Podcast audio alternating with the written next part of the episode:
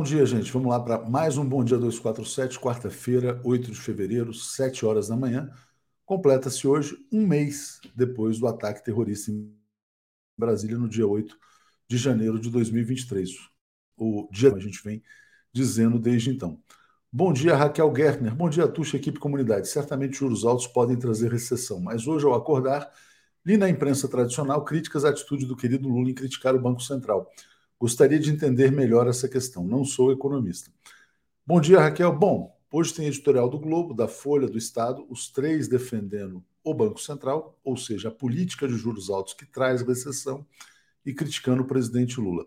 Economistas independentes, talentosos, o economista mais premiado do Brasil, Luiz Carlos Bresser Pereira, concedeu uma importante entrevista ao, Boa Noite 247 ontem, para dizer que Lula, evidentemente, tem razão. Não faz o menor sentido num país com inflação de 6%, uma taxa de juros de quase 14%, uma taxa de juros real de 8% ao ano. O que, que é a taxa de juros no Brasil? Ela não é um mecanismo para frear o consumo, ela é um mecanismo para retirar recursos da sociedade brasileira e garantir o retorno das aplicações financeiras da classe média alta e dos bilionários, ou seja, é um mecanismo de concentração de renda.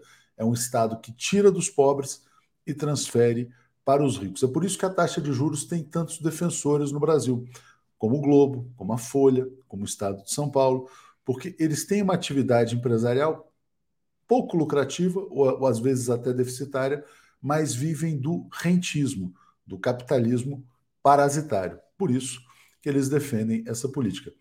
Wilton Santos, empresas estratégicas como eh, Petrobras e Eletrobras não deveriam estar na Bolsa. Nossa soberania fica exposta ao imperialismo e ao neoliberalismo. E eu acrescentaria que a soberania do Brasil está exposta aos predadores, aos piratas. Vou colocar aqui uma notícia gravíssima que está no 247 de ontem, que é essa aqui, ó. Privatizada, a Light diz a ANEEL, que é a Agência Nacional de Energia Elétrica, que não tem caixa para sustentar a sua concessão.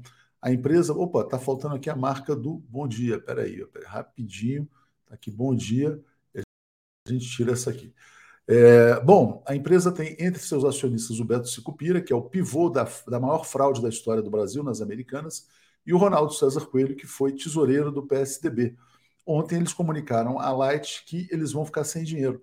Ou seja, eles entram na empresa, privatizam, sugam levam todos os dividendos, aí quando o dinheiro acaba, quando o crédito acaba, anel, não posso mais ficar. Ó. Uh, governos aí assumam a Light, como é um serviço essencial, obviamente ninguém no Rio de Janeiro pode ficar sem energia, e não é só no Rio que a Light atende, então eles agora querem devolver o abacaxi para o Estado, porque eles já depenaram, né? É assim que funcionam as privatizações.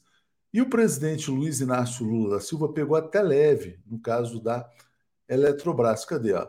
Ele falou assim, ó, que o processo de privatização teria sido errático e foi quase uma bandidagem. Não, Lula, foi uma bandidagem completa. Né? O Paulo Guedes entregou a Eletrobras para os acionistas minoritários da empresa que não pagaram nada por ela. Né? E estão lá depenando. Então, quanto antes o Lula puder reverter a privatização da Eletrobras, que também tem os, os, os picaretas lá das americanas, melhor ele fará ao Brasil. Deixa eu só rodar antes de puxar o Zé Reinaldo aqui. Eu tenho um vídeo, acho que está aqui. Deixa eu ver se é esse aqui, exatamente. Não, não é esse não. Ah, esse aqui, ó. Vamos lá ver um trecho, só para fechar esse ponto do Banco Central, e já já a gente traz o Zé Reinaldo. É o Luiz Costa Pinto, na entrevista concedida ontem pelo presidente Lula. Essa semana, o Conselho Monetário Nacional, presidente, integrado pelos ministros da Fazenda e do Planejamento e pelo presidente do BC, vai se reunir pela primeira vez.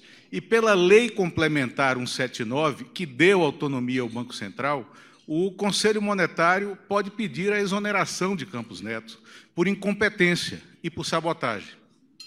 O governo tem dois votos contra um. A exoneração dele precisa de 41 votos no Senado para ser aprovada. É um processo mais simples que o impeachment de presidente da República. O governo pode seguir esse caminho caso Campos Neto persevere né, né, com essa ausência de diálogo com o atual governo, persevere nessa é, é, reiterada é, intransigência em relação à manutenção da taxa de juros.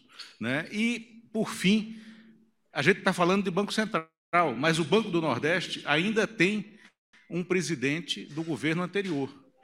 Eu acho que as pessoas que acreditavam que a independência do Banco Central ia mudar alguma coisa no Brasil, que ia ser melhor, que o juros ia ser mais baixo, as pessoas que tomaram essa posição é que tem que ficar olhando se valeu a pena ou não. O que eu tenho dito, Luiz Costa Pinto, é o seguinte: falei teu nome completo, é Luiz Costa Pinto, para não falar Lulinha e não pensar que você é meu sobrinho. Ou seja, o dado concreto é que eu tive oito anos com o Meirelles, com o Banco Central, indicado por mim, e o Meirelles tinha 99,9% de independência, porque se o governo, sabe, condições de discutir a taxa de juros, ele não tiver condição de discutir a taxa da inflação, se o governo não tiver que discutir a questão do emprego, porque não é só a meta de inflação, tem que ter uma meta de crescimento, tem que ter uma meta de geração de emprego, porque senão fica uma coisa, um ser humano com uma perna só, sabe, um membro só. Não, era preciso que houvesse mais complexidade e apuração. Eu, eu não, não, não, não discuto com o presidente do Banco Central. Eu fiz duas críticas à imprensa. Ah, ah, ele deve explicações, não a mim, ele deve explicações ao Congresso Nacional, a quem o indicou. É verdade que nós temos duas pessoas no Conselho Monetário Nacional e tem mais gente para a gente indicar no Banco Central. Eu espero que o Haddad esteja vendo, esteja acompanhando, esteja cioso do que tem que fazer. Eu acho, sabe, não, não é prudente. Eu, quando era presidente da outra vez, eu tinha o Zé Alencar para fazer as críticas à política de juros, ou seja, agora as faço. Ou seja, eu até ontem fiz uma convocação aos empresários, porque eu convivi com o Emílio de Moraes, que era o empresário que mais criticava a taxa de juros nesse país. Ninguém criticava mais a taxa de juros que o Antônio de Moraes. Só o Zé Alencar, quando era meu vice. Então é o seguinte: não é possível que a gente queira que esse país volte a crescer com uma taxa de juros de 3,75%. Nós não temos inflação de demanda. É só isso. É só isso que eu acho que esse cidadão que foi indicado pelo Senado tem a possibilidade de maturar, de pensar e de saber como é que vai cuidar desse país. Porque ele tem muita responsabilidade. Ele tem mais responsabilidade do que o Meirelles tinha no meu tempo.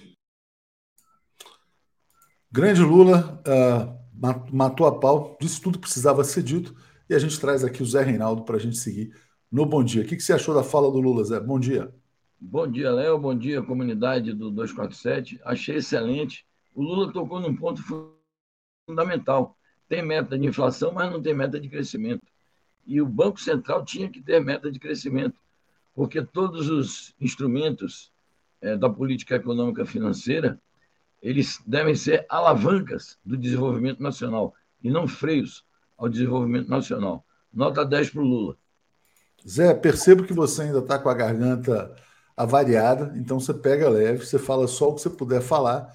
Pode ser bem assim, uh, como é que eu diria? É, monossilábico se precisar, mandar o recado básico. E se não der, você avisa que a gente está aqui atento. Rafael Mendonça está mandando um bom dia. JLA Murim também nos apoiando. Paulo Miranda, Léo, creio que as mídias do nosso campo se diferenciam das outras pelo fato de não serem concessionárias. Bom nome, somos mídias não concessionárias. Exatamente, mídias livres, independentes, totalmente livres. É, bom, já tinha lido o Wilton e a Reginalíssima. E vamos seguir aqui então trazendo efeméride de 8 de fevereiro. Lembrando, Zé, que hoje é um mês depois dos atos terroristas de Brasília. Exatamente, é um, um mês depois do, do, da intentona golpista um dia depois da derrota do Flamengo, e é, aniversário de nascimento do Júlio Verne, grande escritor francês, que deixou uma obra prolífica de dezenas e dezenas de romances. Destaco A Volta ao Mundo em 80 Zé, dias. Deixa eu, deixa eu, só fazer então uma ponderação, porque você, você, falou sobre essa questão do Flamengo, né? E eu vou dar razão aqui ao Zé Arnulfo, né? Bom dia, Léo. Uh, ontem o Rodrigo zoou os flamenguistas e depois pediu likes para a gente virar membro. Será que ele acha que a maior torcida do Brasil, quase 40 milhões, vai atendê-lo, né? Obviamente que a gente não torce contra o Flamengo, a gente não torce contra nenhum time, né? Mas às vezes em futebol tem essas brincadeiras aí, espero que você releve, Darnulfo. Diga, Zé. Tranquilo, era só um registro. Mas então eu estava falando da obra do Júlio Verne, 80 léguas, 80, é, é, A Volta ao Mundo em 80 Dias, e 40 léguas submarinas são as mais célebres aqui no Brasil. Então, a efeméride de hoje é o aniversário desse grande escritor. Tinha uma recomendação aqui no começo do programa para você comer romã, tá, Zé? Tem, tem, tem que comer romã também. Deixa eu trazer então a primeira notícia internacional. Pedro Castilho reafirmando a necessidade de uma Assembleia Constituinte no Peru. Ele está preso, Zé? Continua preso, prisão preventiva e uma crise política terrível ainda. A prisão dele é injusta, a prisão dele é, é parte de um golpe, muito peculiar, mas é um golpe. E ela continua na medida em que o país continua mergulhado numa crise, a presidente da República não consegue se entender com o Congresso sobre a data das futuras eleições, que obrigatoriamente deveriam ser realmente antecipadas, mas a, a maioria congressual não quer abreviar os próprios mandatos. Mas a exigência de abreviar o mandato da presidente nomeada é exigência que vem a par com a exigência de um novo Congresso, uma Assembleia Constituinte e, naturalmente, a soltura do presidente Pedro Castilho. Vamos lá, então vamos seguir aqui no tema América Latina. O que está acontecendo no Equador, Zé? Eu vou trazer aqui a notícia e peço para você explicar para o pessoal. O povo equatoriano disse não ao governo Laço, diz prefeita reeleita do movimento Revolução Cidadã. O nome dela é Paola Pabon. Diga, Zé. Então, o que está acontecendo no Equador é um respiro, o primeiro respiro das forças democráticas e progressistas que tinham sido derrotadas. É, primeiramente pela traição do Lenin Moreno, a Revolução Cidadã, depois as decretações de prisão é, do presidente Correia, do ex-presidente Rafael Correia, e depois a eleição do Guilherme Lasso, que é um presidente de direita. E agora realizam-se eleições municipais e as forças alinhadas com a Revolução Cidadã venceram na maioria dos municípios do país e a liderança mais emergente desta força política é esta senhora, Paola Pabon, que foi reeleita prefeita de Pitincha, que é uma importante municipalidade equatoriana. Obrigado, obrigado, Zé. Zé, vai cuidando da voz aí, cara, vai cuidando. Você tem que se cuidar. O Zé falou que fumou durante muitos anos, né? E está preocupado em razão disso. Júlio Belo está dizendo o seguinte: ó, estamos em um novo Lehman Brothers 3G versão 2023. Pois é, os Lehman Brothers, né, brasileiros, já quebraram as americanas, tem um lá dando problema na Light e na Eletrobras. Grande problema aí está colocado para o governo brasileiro, para os credores e para a sociedade como um todo. Né? É, Zé, é, até antes de ontem eu encontrava, estava batendo papo com um advogado que estava indo para a França, a mulher dele está lá, e ele falava o seguinte: as pessoas não têm noção do que está acontecendo na França, eles estão parando todos os dias, e, e o, inclusive uma revolta muito grande contra a primeira-ministra, se eu não me engano, é Elizabeth Borne, acho que é esse o nome dela, e muita gente falando que o. Em uma entrevista que vazou em off do Macron, em que ele diz isso: que ó, eu tenho um limite, eu tenho um limite que é até onde vai a revolta popular. E, as pessoas, e a revolta popular está pressionando o governo Macron. Antes de te passar, tinha só uma correção, o pessoal estava falando aqui de 20 mil léguas submarinas. Acho que você falou um outro número, se eu não me engano. Tá mas certo. enfim. Fala, acatada, acatada aí a correção é o, a expressão do Macron é interessante, porque é realmente uma rebelião popular, o que está acontecendo na França. E toda vez que acontecem esse tipo de, esses tipos de reformas, seja da legislação trabalhista ou previdenciária, isso é uma tradição na França, há uma rebelião popular. Ontem aconteceu essa, mais uma manifestação, foi a terceira consecutiva, e já tem uma marcada para sábado. E são manifestações de dezenas e dezenas e centenas de milhares de pessoas, de maneira que é, é um ambiente político de rebelião social que precisa ser reconhecido pelas autoridades, mas não com retórica, e sim com a revogação do projeto de reforma da Previdência. Luciana Barros fala: Macron está na corda bamba, né? É, de fato, quer dizer, apresentando resultados assim muito frustrantes, e o que está em discussão lá é o aumento da idade mínima para aposentadoria. É, Zé, bom, ontem aconteceu um evento importante nos Estados Unidos, que é o discurso da União, quando o presidente vai lá, fala ao Congresso, ele fala sobre, sempre assim, né, sobre a agenda interna e também fala sobre a agenda internacional. A gente tem aqui uma, uma reportagem do nosso correspondente, agora a gente tem um correspondente nos Estados Unidos, que é o Pedro Paiva, ele vai inclusive entrar aqui no Bom Dia hoje, vai cobrir a viagem do presidente Lula aos Estados Unidos e ele faz um resumo bem interessante do que foi esse discurso da União. Internamente, pautas progressistas, taxação dos bilionários, garantir a saúde, etc. e tal, mas do ponto de vista externo, ataques à Rússia e ameaças à China. Diga, Zé. Está é, tá bem resumido. Eu acho que, em relação à chamada pauta progressista, é uma, eu, diria que é o, o começo da campanha reeleitoral do Biden, embora oficialmente ele ainda não se tenha lançado propriamente, mas já se sabe que ele está com disposição para isso. Então, é, nas pautas, é, nas pré-campanhas eleitorais e também nas campanhas eleitorais, normalmente o Partido Democrata procura apresentar-se nas questões internas como uma força política progressista, eu colocaria entre aspas. É, de qualquer maneira, são temas caros é, na luta política e social estadunidense principalmente no que diz respeito ao financiamento da saúde, é, no enfrentamento da questão migratória e na questão tributária, que é, é taxar mais os ricos e facilitar a vida dos mais pobres. Agora, do ponto de vista internacional, é isso. Ataques muito duros à Rússia, inclusive dizendo que é, a operação militar especial da Rússia é uma espécie de desafio para a América e toda a humanidade, como quem diz que a Rússia está confrontada diretamente com os Estados Unidos e com a humanidade. E com a China ele fez afirmações também duras, embora na retórica tenha dito que é, tem expectativa de trabalhar em conjunto com a China. Vamos ver como isso se desenvolve.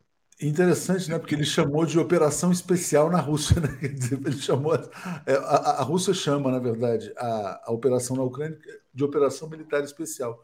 E o Biden também classificou de operação militar na Rússia, sinalizando, né, o que todo mundo já sabe que é uma guerra entre Rússia e Estados Unidos, entre Rússia, entre OTAN e Rússia, que se passa em território ucraniano, né? Uh, vamos lá. O, o Gilberto Cruvinel. Atucho também tem buraco na lata da Ambev. As cervejas golpistas podem estar chocas. Reginalíssima. Eletrobras é estratégica para a retomada do desenvolvimento. Lula, estamos junto por uma Eletrobras nossa, do povo do Brasil. Já já tem vídeo sobre a Eletrobras também. É, Mark, duas sugestões de entrevista. O link do canal Quadrinhos, nas, Quadrinhos na Sarjeta, que está denunciando o fascismo na cultura pop. Muito bom, quero contato.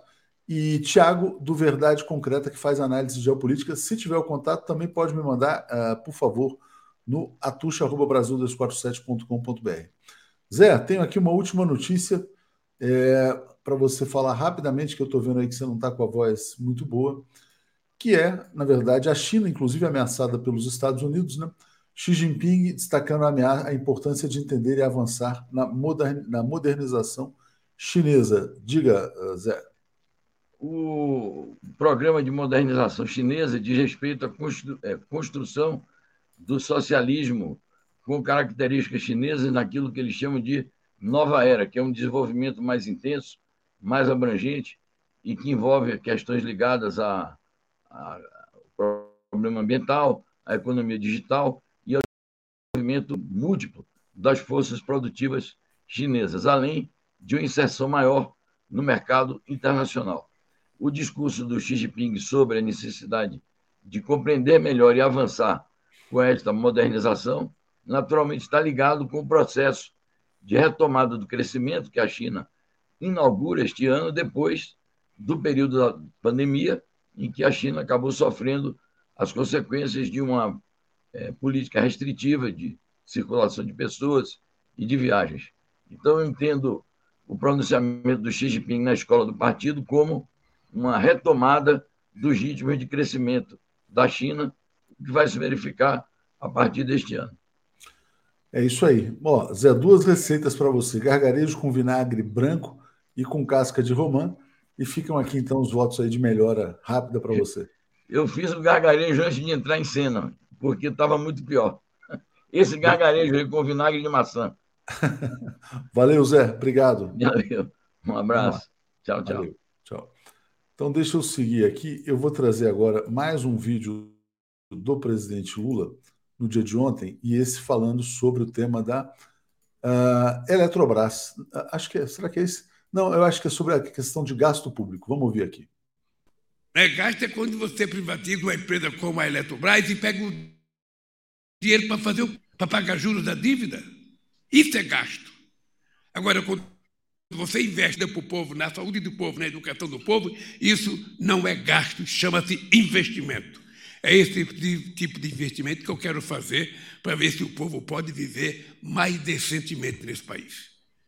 Sabe, eu, eu, sinceramente, não, não, não acredito e também não faço questão que eles me entendam, que eles queiram, porque, sabe, se uma pessoa passa embaixo de um viaduto, vê um monte de criança dormindo junto com um cachorro, com a sua família, e a pessoa não tem sensibilidade por isso, sabe, se a pessoa vai no centro de São Paulo e vê aquele mundaréu de gente passando fome, dormindo na rua, sabe, e não tem sensibilidade, se a pessoa vê as pessoas morando outra vez em palafita no Nordeste, sabe, se a pessoa não tem sensibilidade por isso, eu, lamentavelmente, sabe, a gente vai ter que voltar a fazer cisterna outra vez, a gente vai ter que fazer o PA outra vez, a gente vai ter que fazer o PNAE outra vez, a gente vai ter que fazer o REUNO outra vez, a gente vai ter que colocar dinheiro no, no FIES outra vez. Nós vamos ter que fazer tudo o que nós tínhamos feito que eles desmontaram e que fez eles, fez eles ganhar muito dinheiro.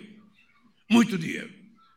Eu, às vezes, eu fico até chateado com o presidente da República de fazer esse discurso, porque o mercado ficou nervoso. O mercado ficou nervoso quando o Lehman quebrou a americana, que deu um, um desfalque de 40 bilhões. Agora, quando você fala em aumentar dois reais o salário mínimo, o mercado fica nervoso? Então, nós precisamos construir as nossas narrativas para que a gente não abra mão daquilo que foi a razão pela qual a gente foi eleito. Sabe? Eu acho que, que o mercado precisaria perceber que é muito bom para o mercado quando o povo estiver vivendo dignamente. Bom, o mercado ficou nervoso quando o Lehman quebrou as americanas? Eu não vi, né? Esse é o presidente Lula. Lula é fera demais, está dizendo aqui, play na estética. Ó, até o pessoal da estética aqui está nos acompanhando. TV 247 acolhendo todos os segmentos profissionais. Obrigado. E muito bem, Lula. Eliette Negreiros está dizendo aqui, muito bem, Lula, né? É, antes de trazer o Paulo e o Marcelo, ainda tem mais um vídeo do presidente Lula, é rapidinho. O pessoal já está posicionado aqui. Cadê? Peraí, apresentar. Está aqui, ó, esse aqui. Lula Secom. Vamos lá. Não abro mão daquilo que eu acredito, não abro mão daquilo que me elegeu, não abro mão. Eu fui eleito para tentar melhorar a vida desse povo trabalhador. Eu fui eleito para tentar criar mais emprego. Eu fui eleito para tentar acabar com a fome nesse país. Eu fui eleito para melhorar o ensino fundamental, para fazer escola de tempo integral. É para isso que eu fui eleito. E eu não quero que ninguém diga que isso seja gasto, isso é investimento. Né? Gasto é quando você privatiza uma empresa como a Eletrobras e pega o dinheiro para fazer o quê? Para pagar juros da dívida? Isso é gasto. Agora, quando você investe na comida para o povo, na saúde do povo, na educação do povo, isso não é gasto, chama-se investimento. É esse tipo de, tipo fazer para ver se o povo pode viver mais decentemente nesse país. É isso aí, Lula extremamente afiado, como a gente demonstrou. E agora a gente traz aqui Marcelo Auler, Paulo Moreira Leite.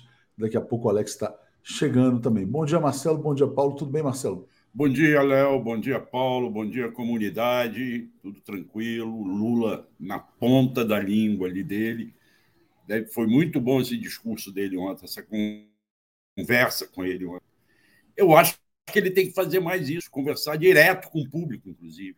Acho que ele tem que começar as viagens dele pelo Brasil para poder é, se dirigir diretamente aos eleitores, aos, ao, ao povo, à população, inclusive aqueles que não votaram nele.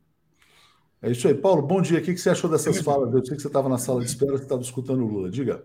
Bom dia, bom dia, Alex, bom dia, Auler. Bom Alex dia, não chegou ainda, está chegando, calma. Eu... Ah, o Alex não chegou, é, é, é, é, o hábito, é o hábito. É o hábito. Já está aqui.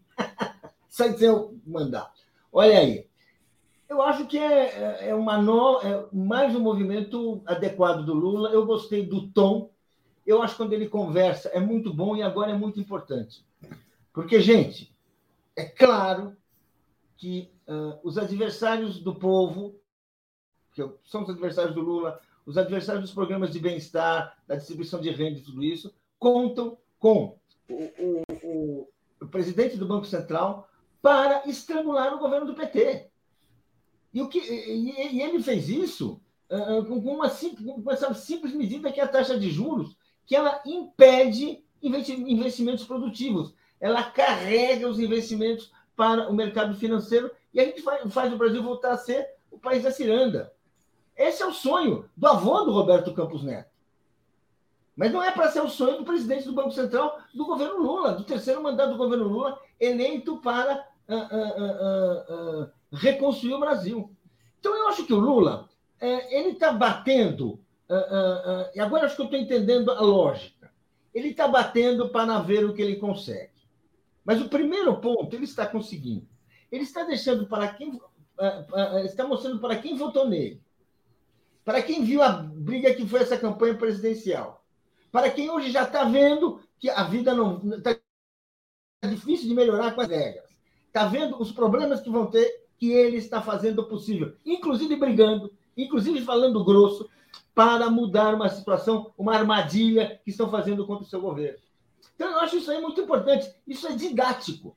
E é, vamos dizer assim, o discurso de hoje é uma maravilha, porque é o Lula calmo, sentado na mesa, conversando, dizendo, explicando calmamente que tem um plano contra o povo e que ele está do lado do povo. E se o Roberto Campos Neto ficou do outro lado, problema do Roberto Campos Neto. Ele devia chamar o, o, aquele Sérgio, enfim, ele devia chamar o, o, o, o, Tucano, que agora discordou e agora está realmente fazendo. O Lara Rezende, o Lara Rezende, que ontem falou, escreveu um artigo. Foi uma, foi uma, conversa dele, e o povo, e deixar o povo entender, e mostrar para o povo. Porque isso, vamos dizer assim, é, nós estamos numa discussão assim, nós estamos numa beira de abismo, e tem gente que quer pular no abismo. Porque tem paraquedas e vai chegar muito bem na, na, na outra margem, onde está esperando um iate. Agora, os, os, os, brasileiros comuns, os milhões de brasileiros, a maioria dos brasileiros, está aí sendo empurrada para a fila da fome. Vamos embarcar aqui, Paulo. Deixa eu embarcar o Alex, está aqui na sala de espera. Bom dia, Alex. Tudo bem com você? Bom dia. Eu estou atrasado ou vocês é que estão adiantados? Não, a gente está adiantado aqui. O Zé Reinaldo assim, teve problemas na voz. Aí eu rodei uns vídeos que eu tinha para rodar aqui. Ah, o Paulo avisou que era para entrar mais é, mas cedo. Então, mas Desculpe eu achei, a todos. Eu, eu achei que a gente ia chegar às sete e meia, rodando os vídeos aqui, mas aí eles já estavam na sala de espera. Ah! Estava feio deixar a gente aqui, né? O professor deixou entrar mais cedo e tal. Eu abri o embarque mais cedo um pouquinho do avião. Foi mais ou menos isso, Alex, que aconteceu. Então, Vamos ler os comentários, já vou te passar rapidinho, porque tem vários superchats aqui, e a gente vai dar sequência, né? É, bom, é, Jairo Costa, o genocida tinha um cercadinho. Lula tem a imprensa alternativa independente para fazer live toda semana, um luxo digno de um grande estadista. Fernando mandou a primeira mensagem dele pelo chat GPT, agora tem o Bard também. E a Maria, a Márcia Regina Fogaça está dizendo: alguém tem que juntar todos os discursos do Lula no arquivo e disponibilizar para todos. A Lula tem grandes discursos mesmo, né? E Fumos Boni está dizendo: muito bom, Lulão do Velho Testamento. Marque, como disse Janones, votei em Lula não para ir ao paraíso, mas para as portas do inferno. Boa. É, e Jairo Costa está dizendo: está na hora do Equador conceder novo exílio ao Assange.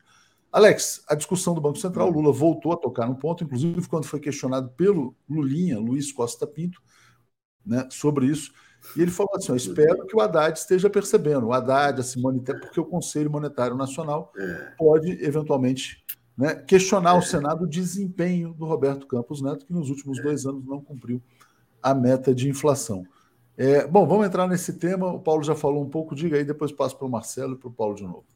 É, eu, eu, continuo achando que o Lula deveria tratar tudo isso internamente, não publicamente. Agora está colocando pressão sobre o Haddad. Eu não, não acho que esse é o caminho. os juros estão altos, estão altos, todo mundo concorda, tem que baixar os juros, tem que baixar os juros e tal, mas não é esse o método, eu acho. Não é esse. Agora, pondo pressão em cima do Haddad. O Haddad, vai lá. Eu, eu acho que isso aí devia ser tratado nos bastidores, porque é, o que, que ele está conseguindo com isso? O dólar está subindo. O dólar já está 5,20. Nós, até há poucos dias, festejamos que o dólar tinha caído abaixo de 5 o dólar já está a 5,20. Então, acho que continuar nessa, nessa, nessa batalha em glória é, não não está fazendo bem nenhum. Isso aí tem que tratar nos bastidores, não publicamente. Agora jogar o Haddad nessa saia justa. Ah, então o Haddad é inoperante, sabe? Não sei. E o Lula está assim, escolheu, é, escolheu fazer muitas batalhas ao mesmo tempo, com um mês de governo né? E, e, batalhas que dividem tal. Ele precisa de união. Então, não sei, ele está. Não estou achando que está fazendo bem isso aí. Que está errado, os juros, está errado, mas tem que tratar nos bastidores isso aí. É, não, vamos trazer as jogar tudo isso no ventilador e fica esse debate aí que só leva a subir o dólar. E não é. baixa. E não, tem, e não você, baixa você tem, vamos dizer assim, quer dizer, você tem, na minha opinião, né? É, em parte razão, porque de fato houve um efeito perverso, houve um efeito negativo. O Lula falou, o dólar subiu. Isso é um fato. Né? Agora, abrir essa discussão é importante, porque se ele fizesse nos bastidores, na minha opinião, o que, que o Roberto Campos faria? Ele faria, ele faria, ele apertaria aquele botão do F. Falar assim, cara, você não manda em mim. Né? Ele faria isso, né? Então, é, eu acho que o Roberto Campos Neto ele precisou dessa enquadrada para ver se ele começa a trabalhar em função do Brasil. não vai é, baixar é, isso aí, olha, eu não, não, eu entendo. Isso aí vai baixar, tá? Ficar. É, não, mas Alex, sabe, Alex falando assim, contra a assim, autonomia, que é uma lei e tal. Pelo menos o Lula conseguiu uh, trans, transmitir para a população brasileira quem é hoje o principal inimigo do crescimento no Brasil. O Sim. principal inimigo do crescimento econômico se chama Roberto Campos Neto, Sim. um bolsonarista que foi votar com a camisa da seleção brasileira no primeiro e no segundo turno, que participava de um grupo ministros de Bolsonaro e que está sabotando o crescimento da economia brasileira para ajudar o Bolsonaro, que é o chefe do terrorismo lá em Miami, né? Então a, as pessoas já conseguem identificar, ah, esse é o inimigo. Né? Isso, agora. Isso aí, isso aí, você apontar o inimigo não melhora a economia. Não, mas Desculpe. Alex, se o Lula não ah, apontasse o inimigo, inimigo mas o inimigo precisa.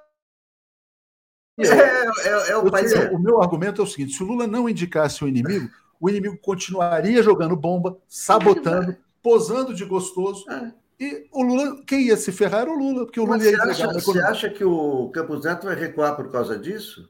ele, se ele não recuar dessa taxa de juros que é absurda, que tecnicamente está errada, ele tem que ser denunciado ao Congresso.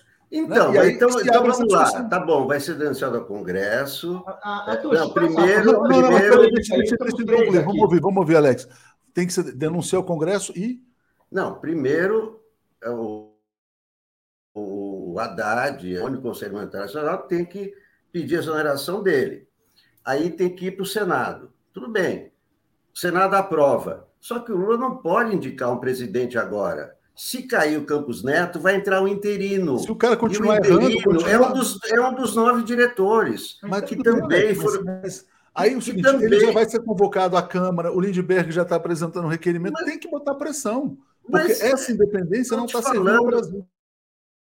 Estou te falando que essa pressão, o Lula só pode nomear um novo presidente no terceiro ano do seu mandato. É o que diz a lei Alex, da autonomia do Banco Central. Que você tá então, se cair o Campos Neto, vai Alex, entrar um interino, que é o diretor do governo bolsonarista. É isso que ele quer. Mas, Alex, é o que você está propondo. Não faz nada. Mas o que nada. você está propondo é o seguinte: então o Lula aceita dois anos de recessão. É, claro, é mas, escuta, como é que, é, qual é o caminho? Me fala. O caminho, o caminho é lutar contra a recessão. Se o Lula tivesse tá, como? Mas qual é, lutar, lutar como?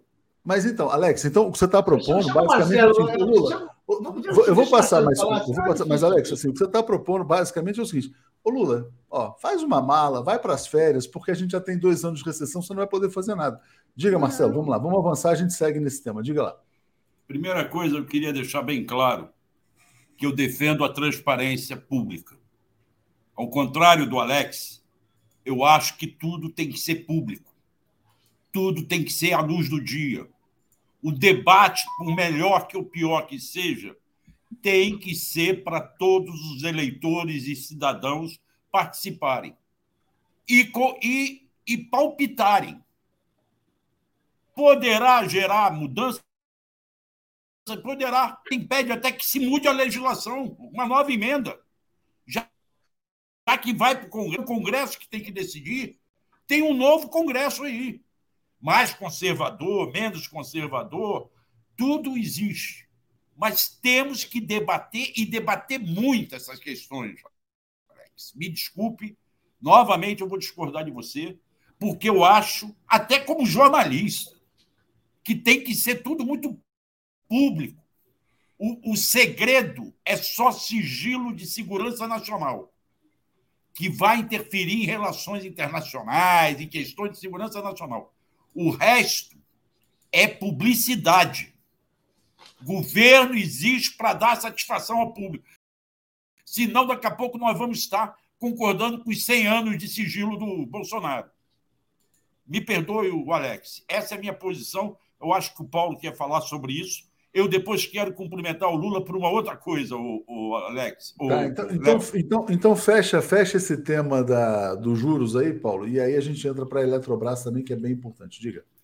Olha, é evidente que montaram, foi montada uma armadilha legal, mas uma armadilha, onde o Bolsonaro pretende enquadrar o Lula e anular o seu governo. O Lula podia ficar quietinho e achar que é espertinho e ficar cochichando nos bastidores e vazar de vez em quando umas fofocas na mídia, que nem a proteger muito, porque a mídia não gosta muito dele, a grande mídia, eu estou falando. E isso fica sugerindo, né? Olha, eu discordo, não é a minha política, é ele, eu, eu sou uma vítima. Porque esse é o discurso que sobra para o Lula. Falar, se ele não fizer nada, é fazer a posição Lula. Lula é uma pessoa de caráter. Que tem um, um, um, crime contra a nação sendo cometido e tem o responsável, ele já lutou contra a ditadura. A, a ditadura se prolongou muito. Lembra? Ele começou a lutar contra a ditadura em 78. Quando que a ditadura caiu? Faz as contas. Ou seja, a política é feita de causas que você abraça que são corretas. E às vezes você não ganha. Mas a sociedade aprende com você. Você ensina a sociedade, você mostra o que está acontecendo, você desvenda o caráter do seu oponente. Então, o que o Lula está fazendo? Um, ele pode abalar o, o, o, o, banco, o presidente do Banco Central, pode uh, convencer, pode mobilizar o, o, o, comitê de, o Comitê Monetário Nacional e tirar esse sujeito que é um aproveitador, está ali para realmente entregar o país para aqueles que o povo não, não, não, não entregou. Ele quer, ele, quer, ele quer ser, fazer a política econômica derrotada. É isso, é isso que é. Ou seja, qual é o absurdo? É absurdo. O Lula, eu acho que o Lula foi apego de surpresa. Ele não imaginava que ia ser dessa forma tão descarado como está sendo. Bem, ele é o presidente eleito. Ele tem dois anos para tentar mudar. Depois ele vai, ele vai ter a oportunidade de trocar o presidente e é ele que indica o, novo, o próximo presidente. Então, essa oportunidade ele terá. E esse presidente, tudo sendo correndo nos conformes, vai, vai, vai, ele poderá encerrar o mandato dele com uma política uh, uh, uh, diferente. Agora, ele terá construído um discurso, Alex, de quem vai poder cobrar responsabilidades. E não de quem fozinho, quietinho no seu lugar, e deixando o povo na ignorância. O povo que votou nele, sem saber por que, que, a, por que, que a comida não chega no prato, por que, que o salário não, não, não sobe, por que, que o salário, uh, uh, por que, que os empregos não aparecem. Porque ele está se comportando bonzinho ali, porque afinal ele é hoje um membro da elite, né? ele é do clube do qual faz parte por uh, herança familiar, o Roberto Campos Neto, e fica ali se cochichando, trocando ideias, sabendo que não vai dar em nada, não. Ele, aí ele está afirmando o compromisso dele com o voto popular. E por isso ele está, o sujeito que votou nele vai, vai saber muito bem que ele está brigando, e vai brigar até onde ele tiver forças para mudar essa situação. Vamos lá, gente. Olha só, tem vários comentários aqui. Eu vou entrar em outra briga grande que ele abriu no dia de ontem, que é sobre a Eletrobras. Já vou passar, mas antes ler os comentários. Zé Gedel. Lula pode usar dinheiro do Banco dos BRICS e pequena parte das reservas internacionais para iniciar o amansamento do mercado. Lula sabe o que faz. É, Antônio Carlos, sugiro ao Alex assistir ao Bresser Pereira no Boa Noite para entender o que Lula está fazendo sobre o Banco Central. É, Magno Cortez, demitir por incompetência, não cumpriu as metas. Clériston, sobre o Campos Neto, né? Clériston, quer dizer que os efeitos deletérios da política do Banco Central devem ficar no colo do Lula? Lula tem sim que debater e dar nome aos bois. Rejane, estou com a fala do João Goulart. O Brasil chegou nesse abismo por desprezar o maior líder do mundo moderno. O mercado entendeu, então prendeu e amordaçou o cara. Agora, o que está acontecendo? Lula não sabe falar? Foi eleito para isso. Carlos Henrique Novaes. É, Alex pensa que estamos numa época normal. Estamos lutando contra sabotadores e Lula está correto. Áureo Gislon. Lula está certíssimo em expor à sociedade as contradições do mercado. Revogar golpe de 2016 significa reformas e privatizações. Transparência. Esperançar novos mundos. Até quando teremos Banco Central dependente do mercado e independente do governo Lula e da classe trabalhadora? Né? É, Márcia Regina, Lula fala o que Haddad não pode falar. Sandra Farias, o que Lula está fazendo chama-se política, está jogando holofote sobre a situação do Banco Central, apontando como sabotador da economia do seu governo. Né? É, Vermelho Pimenta, discordo do Alex, não foi o Lula que escolheu travar muitas batalhas. As batalhas estão aí e alguém precisa resolvê-las. Lula foi eleito para isso. Zé Geraldo Gomes, quem sabe o que já aconteceu nos bastidores? Será que tornar a questão pública já não está sendo o recurso que restou? É, Carlos Henrique, a discussão deve ser pública. É, Júlio Beraus defende a exoneração do Roberto Campos Neto e a mãe do Tri está dizendo publicamente sim, pressão para divulgação pelo povo. Né? É, o Auro dizendo que o Lula tem que revogar o golpe de 2016 e contar conosco. Sheila Vilela, quem paga salários do Banco Central, Sociedade Brasileira. Zé Aquino está uh, dizendo assim: ó, Lula não deverá gravar lives para falar diretamente com o povo ou estaria só imitando o Bolsonaro, né? Denilson Oliveira, o público de Lara Rezende é minúsculo, Lula basta. Escritor Dorval, se a Globo está esperneando é porque o Lula está certo. A Globo fez editorial contra, né?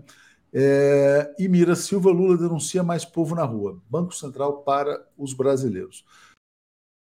Bom, mais uma briga importante do presidente Lula. Essa aqui vamos botar na tela. Antes, trazendo uma notícia para contextualizar. Ontem, a Light, privatizada, empresa de energia lá no Rio de Janeiro, é, diz que não tem mais dinheiro para sustentar a concessão. Provavelmente vai devolver a concessão à Anatel. A Light foi privatizada nesse modelo Eletrobras, entregando as ações para os minoritários. O principal acionista é o Ronaldo César Coelho, que foi tesoureiro do PSDB, tinha dinheiro na Suíça. Quando tem Temer virou presidente, ele pôde repatriar o dinheiro que ele tinha na Suíça, comprou ações da Light. O segundo maior acionista é o Beto Sicupira, que quebrou as americanas, e agora a Light, empresa privada, privatizada de energia, está quebrando, né? Obviamente que não vai, ficar, não vai faltar luz é, no Rio de Janeiro por conta da quebra da Light, mas a Light vai ser entregue para quem sempre socorre, ou seja, para o Estado brasileiro. E o Lula falou também da Eletrobras. O Lula disse assim: ó, rever a privatização da. Está dizendo que a privatização da Eletrobras foi quase uma bandidagem e que isso tem que ser desfeito. São muitas brigas, Alex, mas eu passo para você falar também no setor da energia. É, o que o. É, é, aí, no caso, claro, essa privatização foi um desastre total. E eu sou totalmente contra privatizar energia não, isso é de segurança nacional, isso é um absurdo, a grana também. Tudo isso é absurdo. Então, o que aconteceu? A União ficou com 40%. Né? Só que nas decisões, foi isso que o Lula reclamou, nas decisões, no Conselho de Administração, parece que o governo, a União, né? não o governo, tem 10%. Então, o que ele quer é aumentar a influência da União, a composição porque essa privatização foi feita de um jeito que a União não consegue recomprar as ações, porque as ações para a União são três vezes mais caras. Então, ele mesmo disse: eu não vou juntar dinheiro para comprar os 11% que dariam controle para, para o governo. O que ele quer é para a União, não para o governo.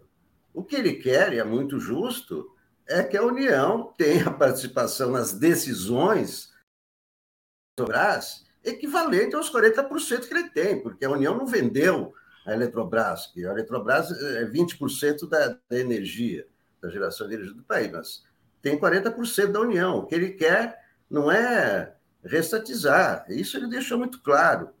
não é? Ele quer que as decisões é, do governo, do, da União, sejam compatíveis com os 40% que a União tem. E está corretíssimo. É interessante você ter trazido esses pontos, porque para as pessoas entenderem um absurdo, né? Como é que o Paulo Guedes fez a privatização da Eletrobras? Na calada da noite. Num belo dia, ele disse assim: as ações com direito a voto não têm mais direito a voto exclusivo. As ações com não voto também têm direito a voto. Ou seja, isso diluiu a União. Aí ele falou o seguinte: aí a União, que tinha mais de 50% do direito a voto, ficou com 40%. Aí ele colocou essa cláusula que o voto da ação da União vale um quarto do que valia. Né? Então é o seguinte: você tem quatro ações, mas você só vota. Paulo Guedes assaltou todos os brasileiros. E depois ele colocou uma coisa chamada pílula do veneno, que se a União quiser comprar ações, ela tem que pagar um valor muito mais caro do que o do mercado. Qualquer lugar do mundo, Paulo Guedes estava preso. Estava preso e estava se investigando se ele tinha lucrado, ganhado dinheiro dos lemas e sicupiras da vida para fazer uh, esse assalto aos brasileiros. Aqui o Paulo Guedes, hoje, ele é consultor do governo de São Paulo. O Lula falou que a privatização da Eletrobras foi quase uh, bandidagem. Não, foi bandidagem completa. Diga, Paulo. Exatamente. Bem, uh, depois dessas suas explicações técnicas, Atushi, ficou muito mais claro o debate com relação à Eletrobras. Isso é, é muito importante. Isso aí realmente é, é, é, é importante notar o desmonte que foi preparado antes para impedir qualquer tentativa posterior de resgate da empresa. Qualquer reação de acionistas, de trabalhadores que têm, que certamente têm uma representação uh, na empresa, de outras, de outras forças, outra, ou, ou, mesmo de autoridades que, tem, que vão pagar a conta, vão pagar o preço político por falhas na eletricidade, pela, pela, pela má distribuição de energia e tudo mais. Bem, é, é, é, foi um pacote feito não só para garantir o ganho de hoje, para, para dificultar qualquer modificação uh, uh, uh, no futuro. E o Lula, herdeiro disso aí, também não pode ficar, não, também não pode fazer silêncio, porque no fundo o que ele está fazendo, ele está prestando contas da tragédia que ele recebeu como herança. Ele entregou um país arrumado, nós sabemos. E agora ele está recebendo um país que é feito para o imperialismo ganhar dinheiro, a elite financeira faturar no, no, no, sem, sem, sem, sem esforço, e a população trabalhar e suar como antes, como, como, como no século passado. Ou seja, não, é, é essa discussão, o Lula está colocando em questão o bolsonarismo. Essa, esse é o sentido. Veja que ele está falando agora da privatização, está falando, está falando da, a, do Banco Central, está falando dos juros, ou seja, ele está colocando em questão essa herança, porque essa herança bem ou mal, tem que ser debatida. Nós estamos acertando contas com o regime que é o fascismo brasileiro. E não se acerta, não, ninguém faz a sucessão do fascismo brasileiro, assim, uma troca de governos, ah, dá a mão aqui, aliás, não deu nem para dar a mão, porque o, o, o, outro fugiu, né? É, dá uma mão ali, faz uma pose. Isso não existe. Vai ser uma luta. Recuperar o Estado, recuperar aquilo que deveria ter sido herdado, mas não foi entregue, é o primeiro combate do Lula. É isso que está acontecendo. Marcelo, uh, não sei se você quer comentar sobre a Eletrobras, mas você disse que ia trazer um outro tema aqui também do, da coletiva. Diga. Rapidamente, recuperar, como o Paulo falou, é rever o que foi feito, Alex. E não é só querer comprar, não. É discutir judicialmente, e é isso que o Lula falou que a AGU vai fazer, se como foi feito, foi feito legalmente e eticamente. Porque o que parece é que foi uma grande falcatrua isso tudo. Um grande acordão do Paulo Guedes, com regras, como disse o Lula, leoninas.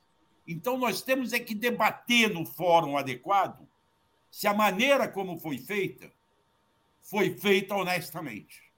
E aí. inclusive, alerta, a, a, a, Marcelo, só para acrescentar, é, teve alerta antes da privatização da Eletrobras da Procuradoria-Geral da Fazenda Nacional que eles estavam cometendo crime, né? Pois é. Eles então fizeram então assim mesmo, isso. né? Tem que ver isso. E aí o meu comentário, o, Léo, é para anunciar aqui, parabenizar aqui a mudança que o Lula promoveu no, na Comissão de Ética Pública da Presidência da República. Ele retirou três bolsonaristas de lá e levou pessoas. Tem um que eu não conheço direito, que é o Bruno Espinheira Lemos, um advogado que é do grupo de transparência, integridade e controle da transição do governo. Mas é fantástico saber que ele levou para essa comissão a desembargadora aposentada do Tribunal de Justiça, Kenarique Bujican, e o Manuel Caetano, um jurista lá do Paraná, que era aquele que visitava o Lula diariamente, que não quis cargo no governo. Ele poderia ter o cargo que quisesse no governo, mas ele disse: não quero, e vai trabalhar na comissão de ética, que são cargos que não são remunerados. Tá? E essa é uma comissão de ética. Tem, permanecem ainda quatro antigos que estão lá: Edson Leonardo, da, Lécio, Thales Sá, Antônio Carlos Vasconcelos Nóbrega, Francisco Bruno Neto e Edivaldo Nilo de Almeida. Esse era um comentário que eu queria fazer, porque é um bom sinal trazer essas pessoas para dentro do governo. O outro comentário, eu quero voltar a tocar nesse assunto, até porque o Lula tocou nesse assunto ontem, e eu fui muito criticado aqui, e, e me preocupa muito que posso ter sido entendido errado. Acho que há um problema social em Roraima que precisa ser atento, precisa ter atenção do governo, e o Lula falou que dará atenção. Eu estive em um garimpo em 1992, lá em Rondônia, em Ariquemes, um garimpo de casterita. Paulo Moreira Leite me mandou para lá. Eu estava no Amazônia e ele era de meu editor na Veja e resolveram fazer uma capa da Veja sobre garimpo depois que houve um problema de garimpeiros brasileiros na Venezuela, lá em Roraima mesmo. Não sei se o Paulo lembra disso. Me mandaram me deslocar, época que a Veja mandava assim: aluga um avião e vai. E a gente ia. Você tem no garimpo marginal, geralmente é o dono do garimpo. É quem paga aquelas máquinas todas, é quem compra o ouro, lava o dinheiro da compra, da compra de ouro. E quem faz a segurança são marginais. Agora, você tem muito cidadão brasileiro aventureiro, que não tem perspectiva na vida e se mete naquele dia a dia que é lamentável, é uma exploração aquilo ali. Então, quando você está tirando das terras Yanomamis quem estava lá ilegal, você tem que ter a preocupação de para onde vai esse pessoal. Esse, os bandidos têm que ir presos, se conseguirem prender. Agora, esses aventureiros que estavam ilegalmente lá, confessamos, não podem ficar o Deus dará. Inclusive, ontem houve a denúncia de indígenas de que os que estão ainda em terra estão indo em cima dos Yanomamis para comida, que estão sendo levadas para. Os mantimentos estão sendo levados para eles. Então, há sim uma preocupação social. O próprio Lula admitiu isso, que tem que estar atento, porque tem gente que estava lá ilegal, mas não são bandidos, como todos falam. Tá? Só queria Marcelo, deixar muito... isso. Obrigado, Marcelo. Muitos comentários aqui, a gente tem muitos outros temas aqui. Eu tenho um vídeo espetacular para rodar às 8 horas também. É, antes aqui, ó, blog do Valentim. Lula está certo, o debate deve ser público. É importante o povo saber. Eu ainda quero ver as lives do Lula. Tereza Cristina, quando uma parede está suja, tem que lixar bem para pintar, senão não adianta. Lula está lixando as paredes para fazer a reforma. É, Júnior meu cunhado que faleceu em 2021, construiu hidrelétrica, falava: doação da Eletrobras é o crime do século. É isso, Paulo Guedes cometeu o crime do século doando a Eletrobras para Sicupira e companhia. Léo Costa, pode ser revertida a independência do Banco Central? Pode. Manuel Matias, Marcelo e Paulo mataram a charada. O debate deve ser público. Júlio Beraldi, Light está dizendo para a Eletrobras e Sabesp, eu sou você amanhã. João do Sertão, sucatearam a Light, agora querem entregar o bagaço. Exatamente. Pista Light, quanto mais transparência melhor. Acredito que a transparência ajuda a conscientizar as pessoas e a evitar e amenizar o efeito das fake news. Léo Costa pede para a gente falar sobre o processo de DD, a ministra Daniela. Eu não, não, não tenho informação. Marcos Bruno Lula tem que continuar nessa toada, depois partir para referendos revogatórios. É, já tinha lido todos. Alex, um mês de atentados terroristas, a coisa está chegando perto do Bolsonaro. Hoje completa-se um mês, né? Como é que você está vendo a luta contra os golpistas? Não, tem.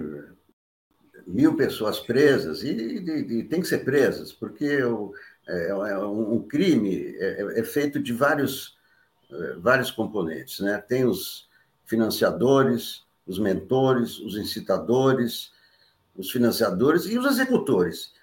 Por enquanto, estão presos os executores, os caras que estavam lá, quebrando, vandalizando e, e invadindo. Né? Só o ato de invadir já é crime. Né? Não, não, não só quebrar. É, é como os garimpeiros.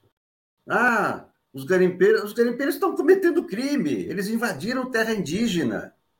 Os outros invadiram o Palácio do Planalto, é crime. Mesmo que não tenham quebrado, é crime. Como é que você invade a casa do outro? É claro que é crime. Então, estão presos, é, processados, tem é, é, controvérsias. A Polícia Federal está dizendo que a PGR, né, é, querendo é, limpar a barra, né, limpando a barra de tudo que deixou de fazer com Bolsonaro, está se precipitando, não está fazendo é, a coisa de, forma mais, mais calma. Mas, enfim, as pessoas estão sendo punidas e tal. Agora, é evidente que em um mês ninguém espera que vai se chegar ao, principal. Todo mundo sabe quem é o principal mentor, né? Não, é segredo. Esse principal mentor passou quatro anos falando em golpe. Né? Esse, então, o envolvimento dele é mais do que é, óbvio. Né? Agora, é, como chegar a, a, ao, ao, é, objetivo? O objetivo de um criminoso é prender. Né? Se o cara é criminoso, tem que prender. Agora, ele está nos Estados Unidos. Né? Quais são os caminhos? Nenhum caminho é rápido. Embora todos vejam, Pado, os senadores, os democratas dos Estados Unidos estão dizendo Pado, nós estamos dizendo que nós estamos vendo. Todo mundo viu o que esse sujeito fez, mas todos esses episódios da minuta, da, a reunião com Marcos Duval e tal.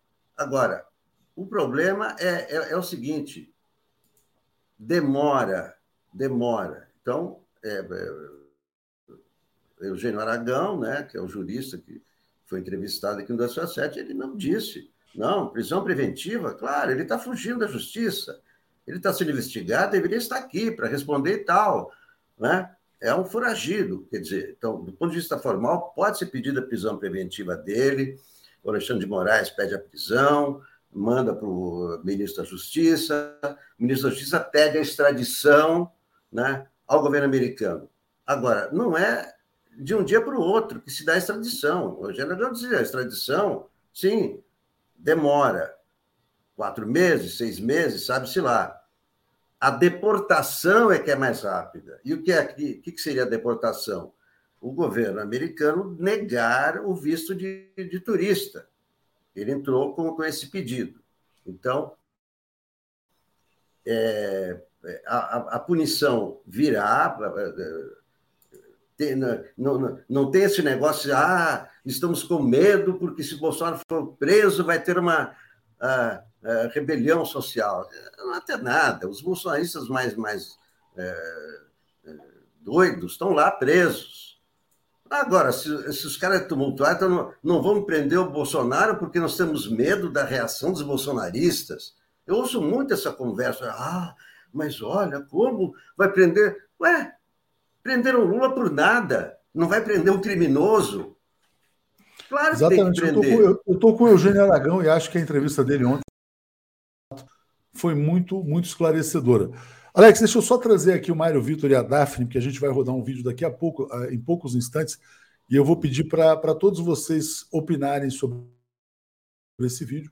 É um vídeo Ricardo Stucker cedido à TV 247, mas não apenas à TV 247, que fala dos bastidores é, desse mês de luta contra o terrorismo. Ana Petri, obrigado por nos informar todos os dias. Pisse Dalário, dono do garimpo, todos os garimpeiros que cometeram crimes devem responder por isso. Maria Félix chegando aqui também para apoiar. Então, deixa eu só acrescentar aqui. Bom dia, Daphne. Oi. Bom dia, Mário Vitor. Bom dia. Tudo bem, Daphne, com você? Bom dia, Mário. Bom, bom dia, dia, bom dia, Alex, Mário, bom Paulo, Léo, Marcelo e comunidade. Bom dia, Mário, tudo bem? Bom dia, Alex. Bom dia, Paulo. Bom dia, Marcelo. Bom dia, Léo e Daphne, minha companheira. É, é, isso aí. Gente, eu vou fazer o seguinte: eu vou pedir então, eu vou rodar esse vídeo. Daqui a pouco é 8 horas da manhã, faltam alguns segundos, né? Porque está embargado, a gente recebeu esse vídeo. É, mostra a qualidade do trabalho que vai ser feita pela Secretaria de Audiovisual da Presidência da República, comandada pelo Ricardo Stuckert. É, e assim que rodar o vídeo, a Daphne já vai estar no comando, vai ouvir todos vocês. E o Mário aí depois segue na programação. Então vamos lá, já deu oito horas, já está desembargado, vamos assistir.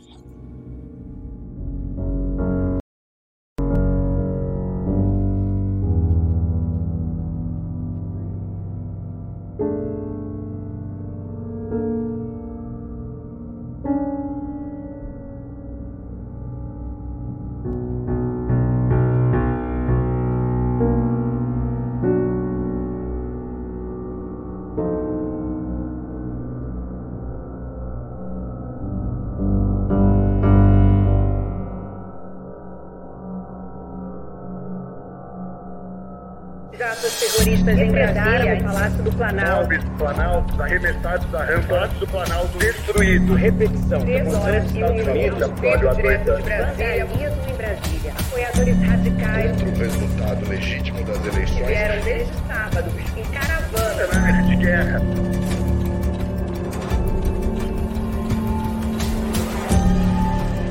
Todas essas pessoas que fizeram isso serão encontradas e serão punidas. Aqui ninguém nunca mais ouse com a bandeira nacional nas costas, se fingirem de nacionalistas, façam o que eles fizeram hoje.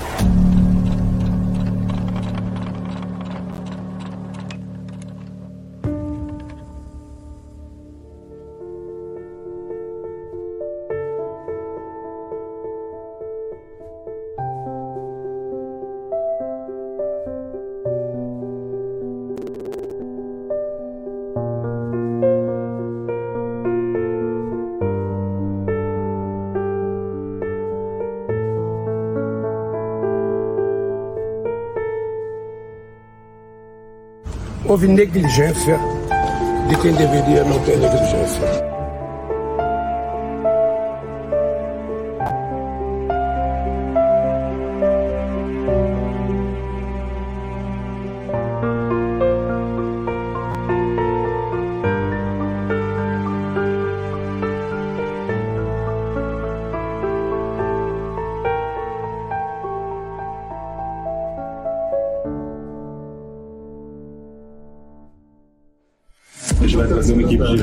150 feridos por cá, patroscopistas, tem delegados aqui também. Nós já temos mandados de prisão expedidos e outros tantos serão solicitados pela Polícia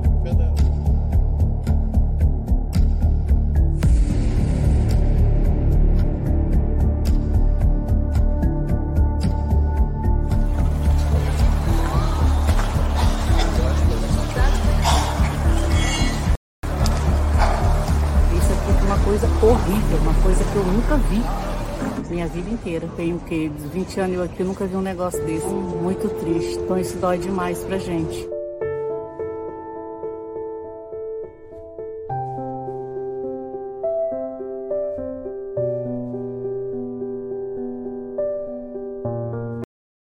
De coração, muito obrigado a cada companheira, a cada companheiro pelo trabalho que vocês fizeram. Que Deus abençoe vocês.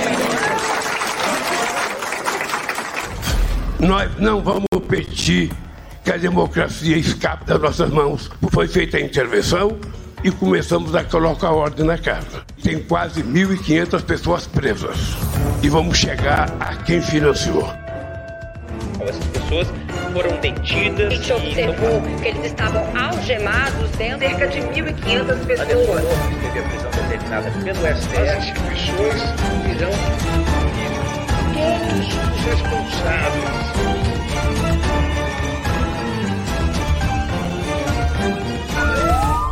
as relações, principalmente no comando do Exército, sofreram uma fratura no nível de confiança. Iria apresentar aqui aos senhores o general Tomás, que a partir de hoje é o novo comandante do Exército Brasileiro.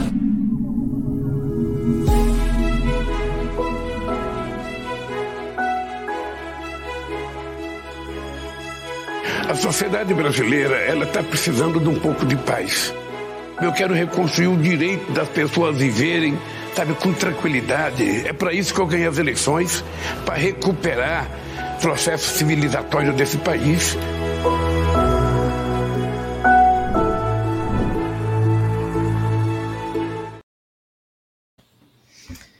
Muito bom, né, gente? Eu fico. Eu olhei esse vídeo, vou pedir a opinião de cada um de vocês, mas assim, o Léo falou, quando ele foi colocar o vídeo, ele falou um mês de luta, né? É, olha a luta que o governo Lula já enfrentou. E o vídeo é tão bem feito que depois tem a, a parte da destruição e tem a parte da reconstrução. É, então, eu vou começar com o Alex.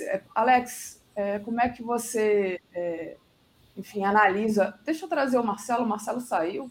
Oi, Marcelo. Voltando aqui com o Marcelo. Alex, como é que você analisa esse vídeo simbolicamente para representar esse um mês de luta, né? A gente podia estar falando assim, um mês de governo, mas é um mês de governo e de luta também.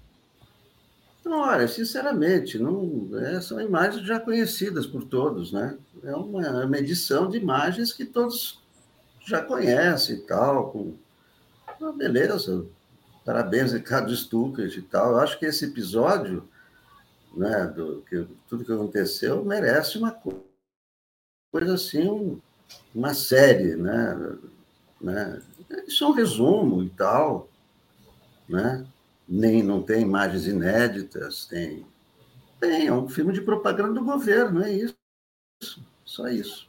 O, público discorda um pouco de você, Alex. é normal discordar de mim. normal. É, não só o público, como o Marcelo Aula discorda de mim.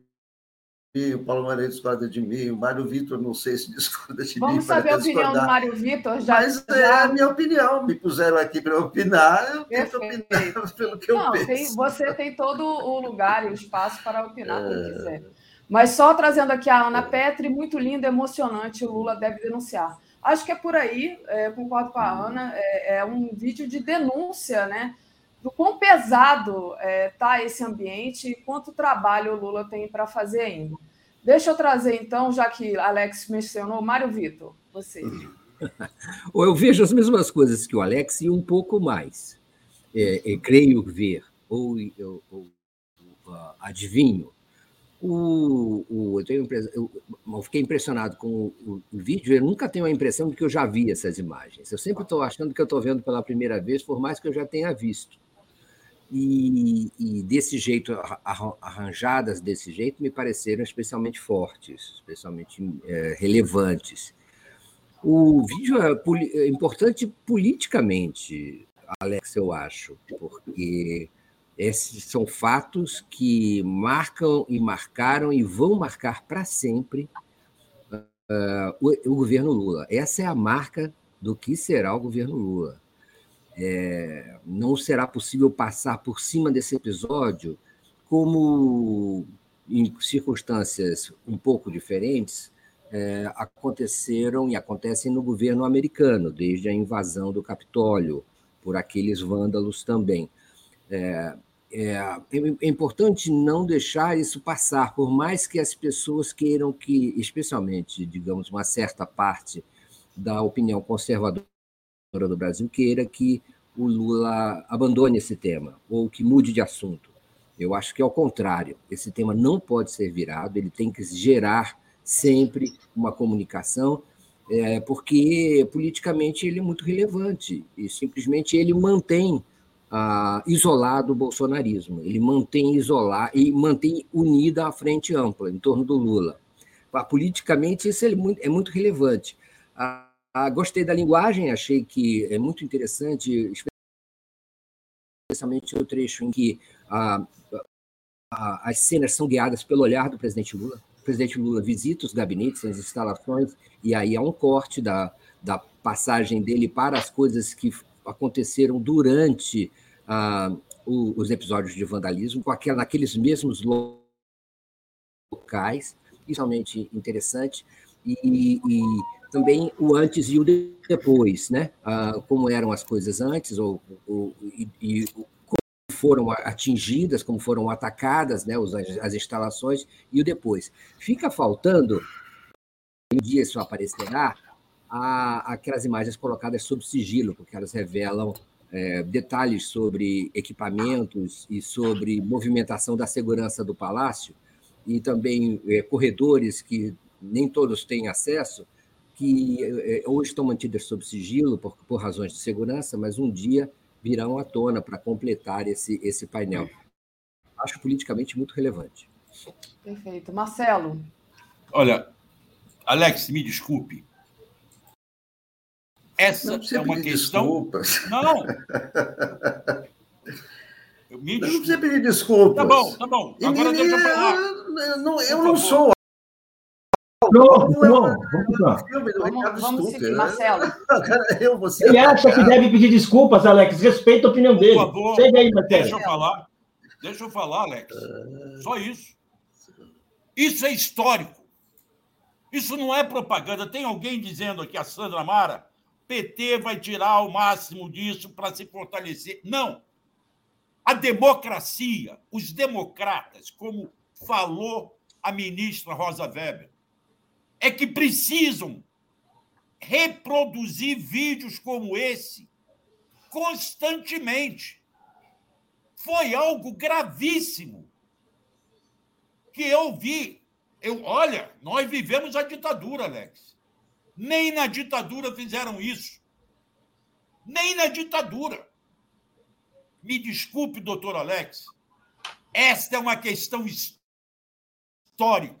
Esse é um ponto que a democracia entrou em jogo. Se perdêssemos, você não estava aqui fazendo comentários hoje.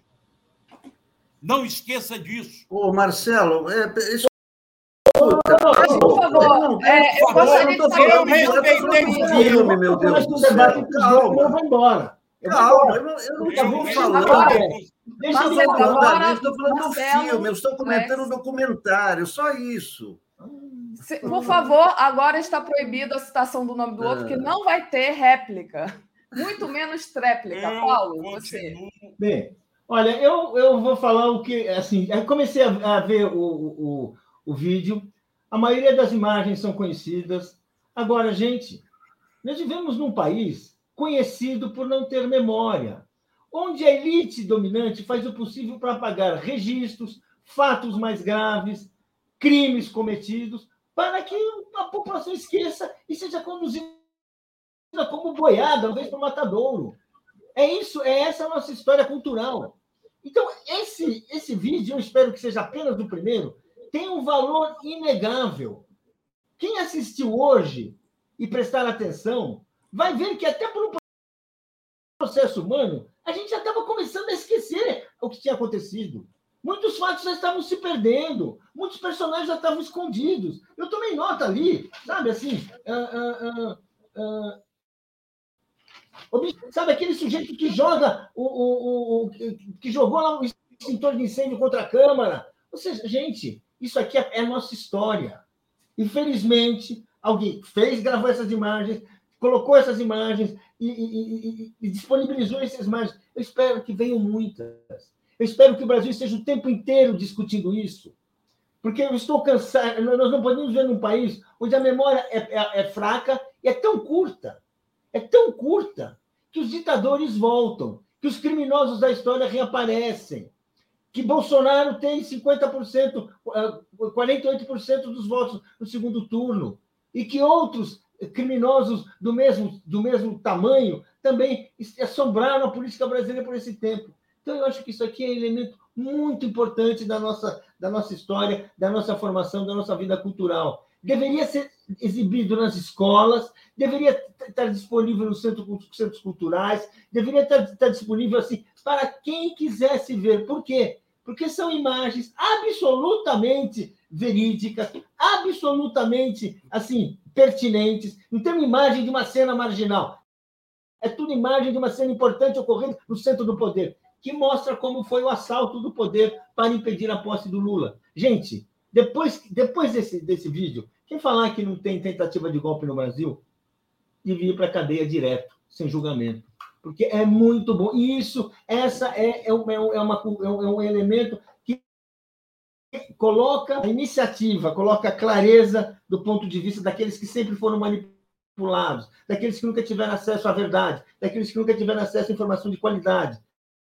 Está aí, está aí. Você vê, você não tem dúvida do que aconteceu no dia 8 e qual era o plano de quem estava tentando dar um golpe no dia 8. Muito bem. Por mais que sejam, como disse o Mário Vitor, imagens que nós já tenhamos visto, a edição do vídeo conta uma história, né, a partir da perspectiva da reconstrução da democracia. Então, é, ela, como diz, eles não gostam, a extrema direita não gosta de falar de narrativa. Eu acho que agora é a narrativa que a gente quer ver, é essa narrativa da reconstrução da democracia.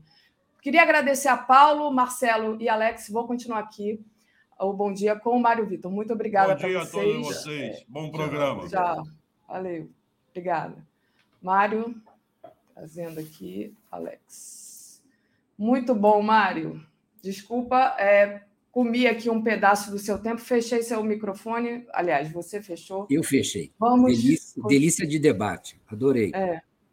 O, deixa eu trazer aqui a Luciana, ótimo resumo de imagens que devem ficar na nossa memória. Obrigada, Luciana Zero, lá de Brasília.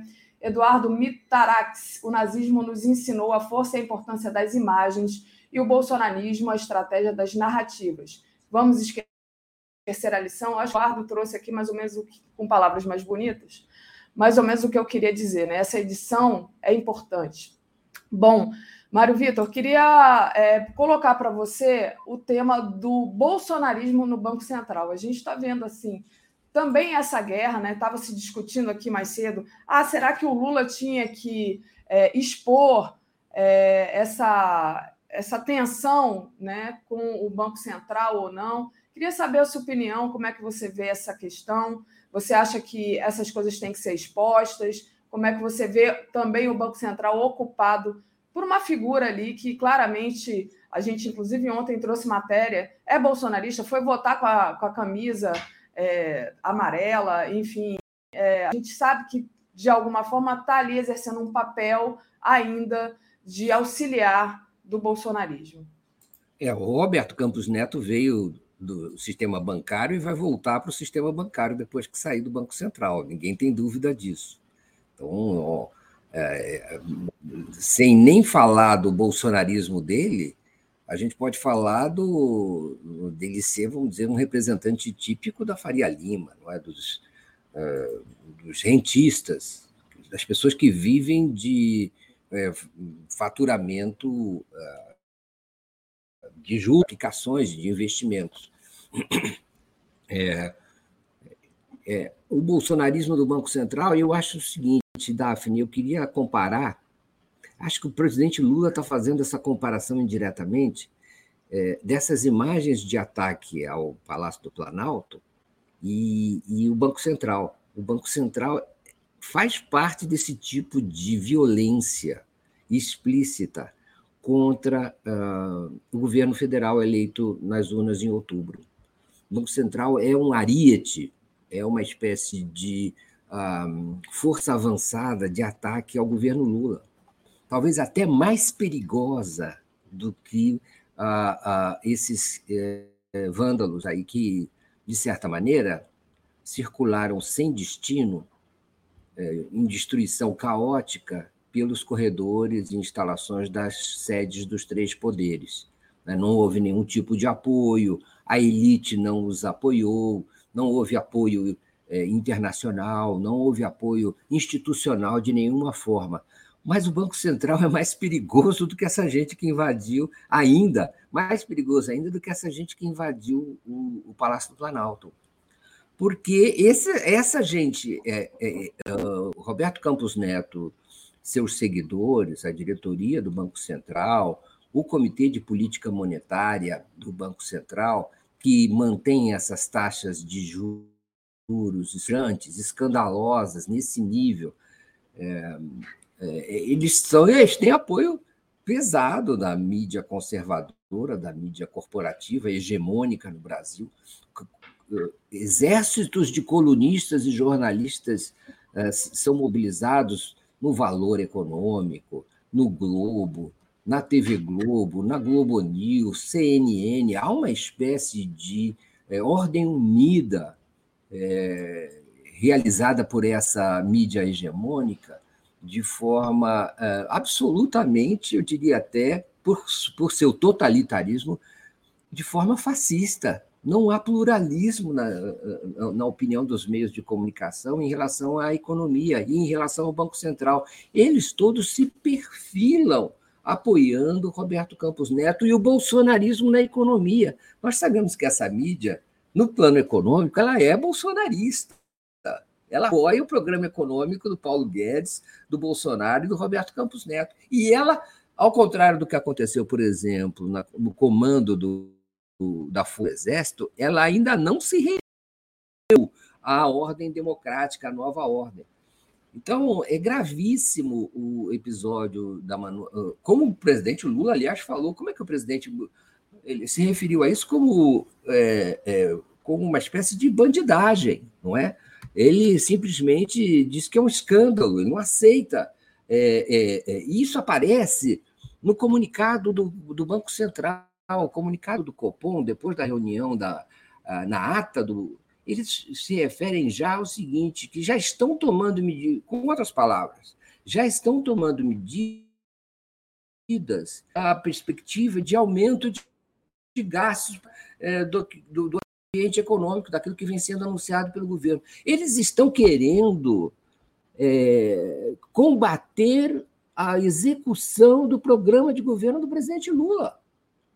Essa gente é muito mais perigosa do que esses inconsequentes, é, é, isolados, radicais bolsonaristas, lumpesinato. Nós estamos falando da diferença entre lumpen, não é? esses desocupados, esses e burguesia unida, não é? é? é nacional e internacional.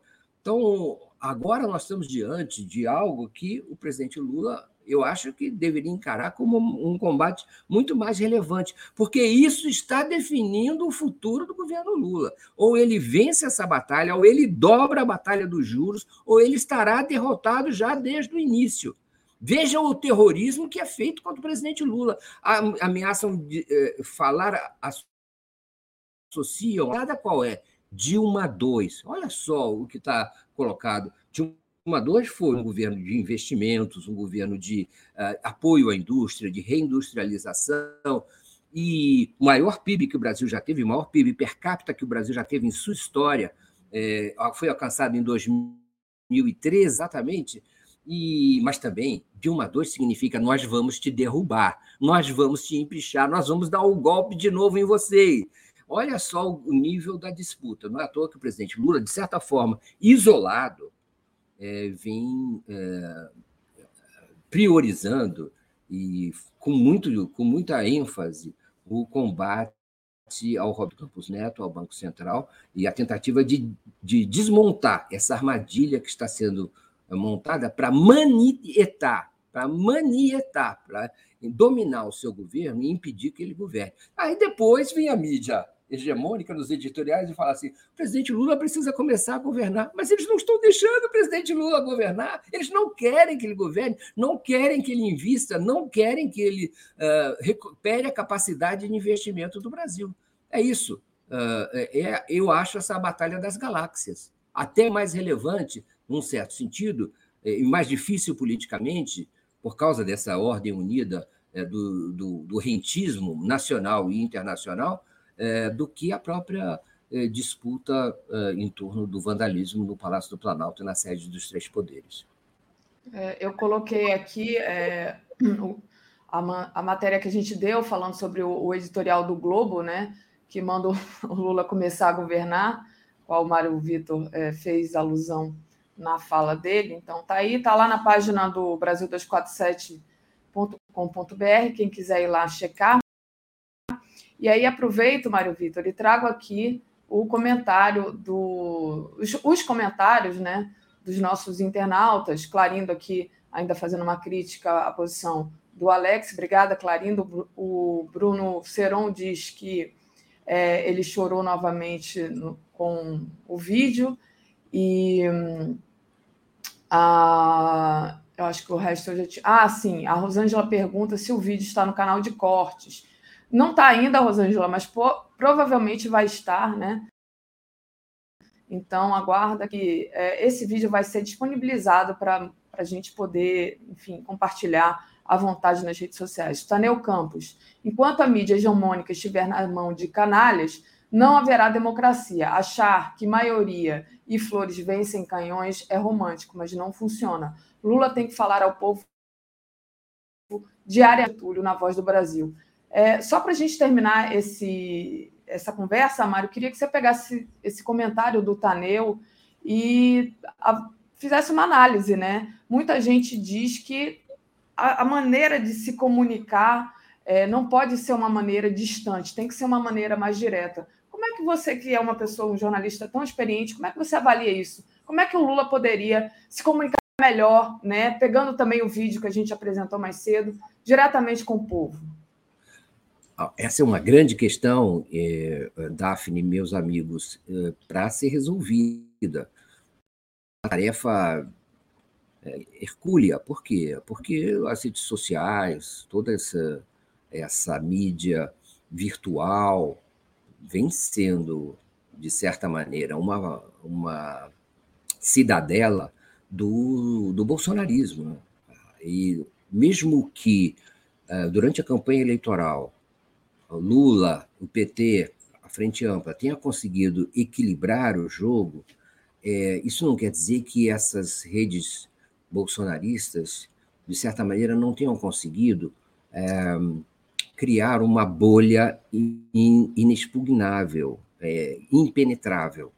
Então, é, toda, toda essa. Existe uma massa grande da população, ela formada e ligada às igrejas, a certas igrejas evangélicas muito uh, populares, uh, que simplesmente vive numa espécie de realidade autoalimentada, isolada do restante das informações que nós, a população, digamos assim, uh, tem, e formam sua própria opinião e abandonaram o contato com outro tipo de informação e de mídia quase como um comportamento religioso mesmo, né?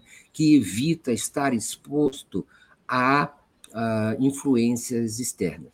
Como o presidente Lula vai, vai resolver isso? É um trabalho que eu acho que ele já começou a fazer, mas é, é, ele é um, é, é terá que ser um trabalho de uh, mobilização política e social e orgânica. Há, hoje em dia, um voluntariado maior na direita do que na esquerda. O voluntariado, eu quero dizer assim, aquela, aquela manifestação, aquela comunicação que é orgânica, que é espontânea, é, é, que é quase que é, não dirigida. É, isso precisa ainda ser criado de uma maneira mais extensa pelo, pelo presidente Lula, por seus esquemas de comunicação, não é essa eu quero dizer o seguinte: comunicação é principalmente uma mobilização de natureza política, que demanda um, uma mobilização que eu uh, noto que ainda falta ser criada, na extensão necessária para equilibrar esse jogo, ou pelo menos para eh, conseguir furar a bolha bolsonarista. Uh, vamos ver que, que o, se o ministro Pimenta está dessa tarefa. Ela é imensa, porque ela é, como nós estamos dizendo, ela não é uma questão técnica, ela é algo de natureza política.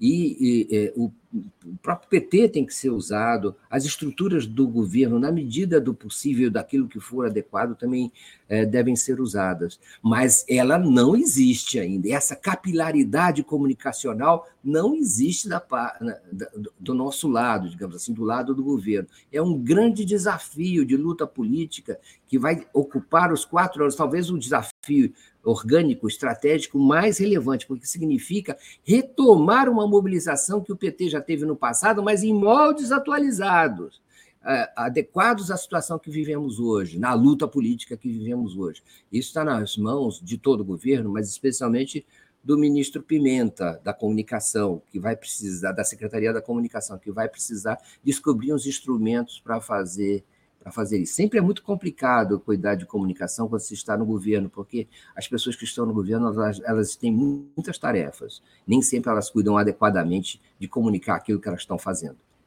Perfeito, Mário. Mário, é, estou aqui com outros comentários que eu gostaria de agradecer. Reginalíssima, Mário, modelo de economia do Banco Central está demodé na Europa. Faliu e aqui insistem em implantar. Força, Lula, estamos juntos.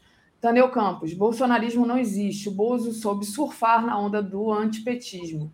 Seus fãs são que odeiam Lula pela lavagem cerebral. Eu tendo a concordar é, em partes com o Taneu, porque realmente o que mobiliza né, os apoiadores de Bolsonaro é o ódio. Né? E aí o ódio, aquele, aquele enfim, alvo comum que é o Lula e os apoiadores de Lula. Né? Mas o que a gente não pode negar é que existe sim uma extrema-direita, e a gente chama extrema-direita no Brasil de bolsonarista. Enfim, é, então é uma coisa assim, um pensamento lógico. Não sei o que, que você pensa, e o Emanuel Pena, o PT não aprendeu a nova comunicação. Eu acho que há um esforço, Emanuel, para aprender essa nova comunicação. É, é algo que, de fato, a, que é a comunicação dessa extrema-direita, né? Também a gente pode dizer isso. O que, que você pensa sobre essa, essa questão do PT não aprendeu a nova comunicação, se existe ou não o bolsonarismo no Brasil? É, é uma questão, enfim, que. O bolsonarismo existe porque ele não depende do Bolsonaro. Qualquer movimento político precisa é, descobrir um líder, precisa constituir um líder, uma espécie de símbolo não é? que seja adequado ou possa ser usado não é? nas ambições desse movimento político, né? na expressão das carências e das, dos desejos né? das pessoas que, que formam parte desse movimento político. O caso, no caso o PT, é, é, no caso do bolsonarismo, Bolsonaro acabou sendo uma espécie de veículo para frustrações, ideias, inclinações de uma, um, um setor razoavelmente vasto da sociedade brasileira que vinha sendo é, mantido sob controle. É? Ao encontrar-se com Bolsonaro, esse, todo esse, esse potencial, essa represa, conseguiu escoar os seus, seu, seu ódio através do Bolsonaro. Né? Ele foi, uh, ele inclusive, espontaneamente, pela intuição, que é muito comum em certos líderes, é, ele vendeu essa imagem de que ele era o sujeito que falava aquilo que ninguém conseguia falar. Essa só essa imagem, o sujeito que fala aquilo que ninguém eh, consegue falar, já representa uma espécie de modelo do funcionamento da psique de, de um bolsonarista, uh, que, enfim, alguém, finalmente se encontra um veículo para expressar, inclusive pela destruição, pela tortura, pela constituição de certos heróis, como o coronel brilhante Ustra, não é? A, a, expressão daquilo que ninguém conseguia falar, de que essa gente toda, de que sua violência não conseguia se expressar, não é? seus instintos tão assassinos não tinham um móvel, não é? e um vetor. Bolsonaro é esse vetor para todas essa, essa, vamos dizer assim, essa carga imensa de dejetos eh, políticos, sociais, frustrações e dejetos psicológicos que encontraram um, um símbolo, não é? Então, eh, Bolsonaro, na verdade, é, é isso, né? E, e, por isso que ele é tão, ele é tão falado, por isso que ele é tão é, é, reverenciado. Bolsonarismo, existe o bolsonarismo e existe o ódio ao PT, existem as duas coisas, e eu, eu fico até achando complicado separá-las. Não é? Eu acho que uma, são dois aspectos do mesmo do mesmo movimento. E nós estamos vendo como ele é resiliente e como ele é violento, porque aquilo que aconteceu no, no Palácio do Planalto e nas sedes dos três poderes também é uma espécie de é, representação da mesma frase. Aquele que fala, finalmente eu vou fazer aquilo que eu sempre tive vontade de fazer, que é destruir as instituições, detonar esses símbolos do poder, não é? E fazer o caos de forma anárquica e sem limites. Foi isso que é isso que é o bolsonarismo. E ele vai continuar existindo. Muito bem, Mário. Queria te agradecer demais sua presença aqui hoje e vou continuar aqui com um bom dia trazendo Eduardo Guimarães. Obrigada. Tá legal. Bom dia. Tchau, tchau, pessoal. Bom dia. É, só deixa eu agradecer aqui antes ao pessoal, pedir para o pessoal deixar o like, compartilhar a live. É, para quem perguntou onde está o vídeo, né, onde vai, onde está vinculado o vídeo, está no boletim na parte boletim do canal 24 da TV 247 e também está aí na descrição do vídeo. Então, é, vocês podem ir na descrição do vídeo que tem o link desse vídeo é, que a gente passou às 8 horas. Trazendo aqui o Eduardo. Bom dia, Edu, tudo bem? Bom dia, Daphne. Bom dia, audiência do 247. Maravilha. Edu, vamos começar com a viagem do Lula aos Estados Unidos, né? A gente Sim. tem aqui uma uma matéria é, que trata de um especialista que é, esse especialista ele disse que o Lula e o Biden vão proteger a democracia, né? É, o nome do especialista é Álvaro Zapatel. Deixa eu abrir aqui essa matéria que você me enviou e passo para você é, discorrer sobre a opinião desse especialista. Você, o que, que representa essa viagem do Lula aos Estados Unidos? O que, que representa esse encontro do Lula com Biden?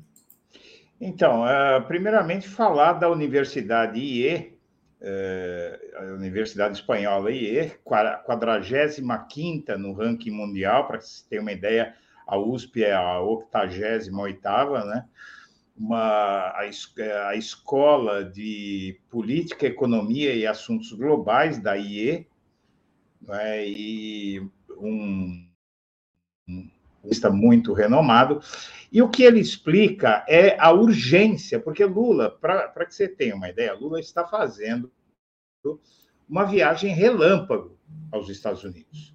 Uma viagem, inclusive, sob bastante pressão de Washington para constituir aí uma aliança que já vinha se desenhando há muito tempo porque os dois países, segundo esse especialista, e como todos sabemos, esses dois países eles dividem uma situação inédita no mundo que vai uni-los contra, ah, na verdade, é, o que eles chamam de extrema-direita ou de bolsonarismo, isso são eufemismos, não é?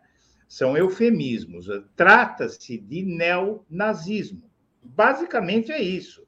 Acontece que é, chamar de nazista, falar sobre nazismo, ah, todos devem conhecer a de Goodwin, um, um advogado norte-americano que criou a seguinte tese: de que quando você está perdendo uma discussão, você vai lá e acusa o outro de ser nazista. E o próprio Goodwin veio a público ano passado dizer o seguinte: olha, essa minha máxima, ela não se aplica ao Bolsonaro. Quando você chama o Bolsonaro nazista, pode chamar porque é mesmo. Entendeu? Ele, ele é mesmo, ele deu Não é só para distrair, né? Não é só para tirar não, da, não, não é nem tirar o foco, é apelar, porque você está uh, ah, numa discussão, ah, seu nazista, tal, então isso foi banalizado. Não é? Então, daí a lei de Goodwin, esse advogado norte-americano. E ele veio a público dizer, ah, é famosa a Lady Goodwin e tal. Ele veio dizer, não, para o Bolsonaro não, o Bolsonaro é nazista mesmo. E ele é, ele deu demonstrações disso. Veio a neta do Hitler, que pertence a um partido, veio ter com ele aqui, que pertence a um partido que está sendo investigado na Alemanha por o quê? Neonazismo. Com a neta do Hitler sendo uma das principais estrelas do negócio lá. Então, o, o bolsonarismo, o trumpismo, não é? Porque Trump e Bolsonaro, eles produziram a mesma coisa. Inclusive, aqui no Brasil, o Trump fez eclodir no país, no Brasil, aquilo que ele semeou lá. Não é? Ele semeou lá, então aí é, essa aliança se constitui, é uma aliança improvável, né? É, contra a extrema-direita, o neonazismo, bolsonarismo, o trumpismo, como quiserem chamar, e é, e até uma matéria no Globo, o Celso Amorim, como um diplomata, perguntaram para ele: ah, o Lula e o, e o, Biden vão falar do Bolsonaro? Não, eu acho que não. Talvez, se o assunto surgir, né? Lógico, ele é um diplomata, né? É, ninguém acredita nisso, né? É, o assunto vai surgir, o Lula está lá para isso. É, inclusive, é, várias matérias da imprensa hoje, Globo, Folha, várias matérias, mostram o seguinte: é, uh, não há aquela, aquele grande arranjo de agendas bilaterais para chegar lá com algo decidido, uh, uh, porque a questão é uma viagem relâmpago e o foco vai ser é, essa aliança. E esse pesquisador, o que é que ele diz? Que a democracia brasileira é mais vulnerável do que a dos americanos, evidentemente. Nós passamos o século XX e começamos já o século XXI uh, ah, com golpes de Estado, né? o, uh, começando com o golpe da. E o semi-golpe de Estado de 2018, que prendeu o provável vitorioso da eleição de 2018, que era o Lula. Né? Então, uh, aqui nós temos, lá nos Estados Unidos, uh, pode-se dizer o que quiser deles, mas a democracia é mais sólida, as instituições são mais sólidas. E aqui no Brasil, essa aliança nos interessa muito, e o Lula está indo lá, nos interessa muito, porque o que eles querem produzir, é, inclusive segundo esse analista, são as imagens. Tá? Então, são é, as imagens falam mais do que palavras. Quais são as imagens? Lula e Biden, Brasil, Estados Unidos, Estados Unidos é, afiançando que o Brasil é, está, vamos dizer assim, sob sua asa né, democrática ali, que não vai aceitar. A gente sabe quantos o cônsul do, dos Estados Unidos no Rio de Janeiro, é, o chefe da CIA, é, uma missão aqui para o Brasil, não é tratar disso. Uh, então, os Estados Unidos, é, os Estados Unidos, eles fizeram uma gestão, é, uma gestão muito grande para impedir, porque na verdade são os adversários do, do Biden é, lá nos Estados Unidos, Donald Trump, melhor dizendo, e então essa essa aliança é, é muito importante para. E essa imagem é muito importante para garantir que aqui no Brasil uh, não fiquem tendo ideias. Na verdade, o, uh, ontem é, eu e o, e o, Luiz aí do, do 247, nós sentamos lado a lado. O Lula Costa Pinto. Luiz Costa Pinto, a gente, é, a gente sentou lado a lado, a gente estava conversando justamente sobre uma resposta que o Lula deu aquela moça do Meteoro, né, que me foge o nome dela agora, é, que ela falou sobre como é que a gente vai fazer para livrar o Brasil é, dos militares, e, e, o Lula ele disse muito bem: esse é um problema global. Né? Isso acontece na Espanha, isso está acontecendo nos Estados Unidos, e é sempre o mesmo discurso.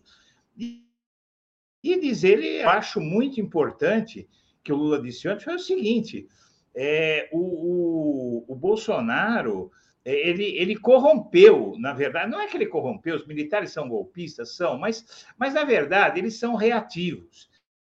Eles precisam ser movidos. Evidentemente, é o que o Lula disse ontem. Ele, ele colocou 8 mil militares no governo. O Bolsonaro criou, ele fabricou essa coisa e ele, de certa forma, corrompeu os militares. Agora, você veja, é, é que os militares eles, eles acabaram se enquadrando no novo governo porque realmente o chão saiu debaixo dos pés deles com a atitude dos Estados Unidos, de, de, inclusive devido ao fato de que as forças armadas norte-americanas elas são quase das nossas forças armadas não é? é treinamento, ah, as operações, ah, os exercícios de guerra conjuntos, a ideologia, o modelo, modelo, né? Que eles só não copiam é, o legalismo das Forças Armadas norte-americanas aqui, mas isso se dá também por ação da nossa elite empresarial, financeira, que é essencialmente golpista. Então, eu acho que esse é um momento muito importante para o Brasil porque te, é, colocando os Estados Unidos do lado certo da história, isso pode ajudar este país de, de, de, muitas formas e pode ajudar o mundo, a América Latina, não é? É uma agenda, é uma agenda boa para o mundo. A humanidade saúda isso, mas foi preciso o neonazismo se agigantar. Veja o que é a ideologia, veja o que é o extremismo de direita. É, faz mais de 70 anos que o, que o nazismo foi derrotado. Derrotado. E essa desgraça continua viva. Né? Então, isso é assustador, é assustador, mas foi preciso. E devido ao discurso, porque, Daphne, é, o, o que acontece? Tudo isso que está acontecendo aqui, todo esse discurso da extrema-direita, onde é que ele começou? Começou na mídia.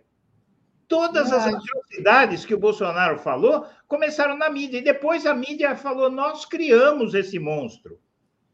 Então, ah, a Globo, eu vejo agora ah, a mídia voltando ao normal em relação ao Lula, que é coisa que eu disse aqui umas 20 vezes para o Léo. Eles vão, a Globo vai apoiar o, o, o, Lula, ele vai ganhar a eleição e depois eles vão voltar ao que eles sempre foram. É, já começou a bater no Lula, né? Já começou Defensores... a dizer que o Lula tem que começar a governar, para Exatamente. Porque defensores do quê que eles são? Eles são defensores de banqueiro e de grande empresário. Agora, eles precisavam tirar o Bolsonaro. Quem é que podia tirar o Bolsonaro para eles? É que eu sempre disse é o Lula. tem 20, Só o Lula. Tem 20 vídeos 247 nos últimos dois anos eu dizendo isso. Ele, eles vão precisar do Lula para derrotar o Bolsonaro, depois que derrotar, aí vai voltar ao normal, porque, evidentemente, por exemplo, o Lula quer parar com a. Quer, quer dizer, a AGU aí está questionando a privataria da Eletrobras. Exatamente, era o nosso próximo ponto, né? É. É, se o Lula vai questionar isso, quer dizer, ele já questionou, eu vou trazer até é aqui a, a matéria é, é o nosso título hoje do Bom Dia, né? Está uhum. aqui. Quem quiser, vai lá na, no Brasil247.com.br. Revisão da privatização da Eletrobras é um dos grandes acertos de Lula. O Lula disse que o processo teria sido errático e quase que uma bandidagem, né? Vamos ver se. É claro que ele não decide sozinho, mas se ele vai ter força para avançar nesse sentido, né, Edu? Olha, é, eu, eu digo para você o seguinte: é, como todas as privatarias, essa privataria vai pesar no nosso bolso. Entendeu? Então, é, na verdade, sob uh, o Estado, a, a geração de energia elétrica ela obedece a critérios sociais. É estratégico. É um crime essa privatização, é um crime, é um crime. Vai pesar no nosso bolso, vai pesar no desenvolvimento da nação, vai pesar de diversas formas, vai transferir renda é, dos mais pobres para os mais ricos. É, como todas as privatizações, o problema é que para você reverter uma privatização, isso importa em violação de contratos. E aquela desgraça que o Lula herdou em 2003, não é que foi a privataria tucana que eh, vendeu o sistema Telebrás por 18 bilhões, quando nas avaliações mais conservadoras valia 100. É? E tantas outras privatarias que tornaram os serviços públicos. Você vê, hoje a gente ainda tem uma das telefonias mais. É que a tecnologia mudou um pouco, tudo tal, né? Surge o WhatsApp, então hoje a telefonia tradicional perdeu um pouco o sentido. Uh, mas, uh, de qualquer forma, durante muito tempo, durante uh, a primeira década e pouco do século XXI, né, pagamos um preço, e, final do século XX, pagamos um preço altíssimo pela pri privataria do sistema Telebrás, não é? e ainda hoje há problemas. Né? Então, essa privatização precisa ser revertida, mas como é que se reverte isso? É, vai recomprar? Como é que é? Porque isso vai ter consequências, infelizmente, a gente vive num mundo ainda globalizado, né? E eu acho que até definitivamente globalizado. Então vai vir aquela história de ruptura de contrato e, não sei o quê. Mas o Lula, ele tem, eh, se existe alguém, eu acho que a, a grande vantagem do Brasil, é, eu conversava ontem, é, o seguinte, é, eu acho que a vantagem do, do, do Brasil é ter eleito um presidente que tem um profundo conhecimento de todas as buchas que ele herdou. Então, ah, não existia outro para colocar nesse lugar neste momento. No futuro, espera-se, né? Uh, infelizmente, ontem, devido à escassez de tempo, faltou perguntar muita coisa, e uma dessas coisas é a questão é, do que acontecerá a partir de 2026, né, tal, é, 2027 para frente, tal. É, mas neste momento aqui não havia outro ser humano neste país e no mundo capaz de dar respostas ao que fizeram com esse país nos últimos quatro anos. Verdade. Infelizmente. Porque... Infelizmente, exatamente. Ô, Edu, vou pedir para o pessoal deixar o like e compartilhar essa live. Quem puder, torne-se membro aí no botão tornar-se membro do YouTube ou faça uma assinatura solidária em brasil247.com.br apoio. Está passando aqui embaixo, olha, no banner. Você também pode doar por Pix com a chave pix.brasil247.com.br ou é. assinar é. em bit.ly barra pix247. É, Edu, eu queria trazer um outro assunto aqui para você comentar, que é a questão das indicações, da indicação para o STF, né? A gente sabe quanto é importante, é, enfim, Bolsonaro sabe, soube muito bem trabalhar com isso, mas alguém ali que represente também o interesse da democracia. É, no, no caso, o Bolsonaro não trabalhou para isso, mas ele trabalhou para se manter, colocar alguém ali que fosse, entre aspas, bolsonarista, né? Mas agora o Lula tem uma indicação e estão aí surgindo nomes, né? Tem aqui essa coluna é, no Metrópolis, que é do Paulo Capelli, e ele aponta um nome, né? Ele aponta o nome do juiz é, André Nicoliti, que atua no Tribunal de Justiça do Rio de Janeiro. Esse juiz é um juiz criminal que fez campanha contra o impeachment da Dilma Rousseff.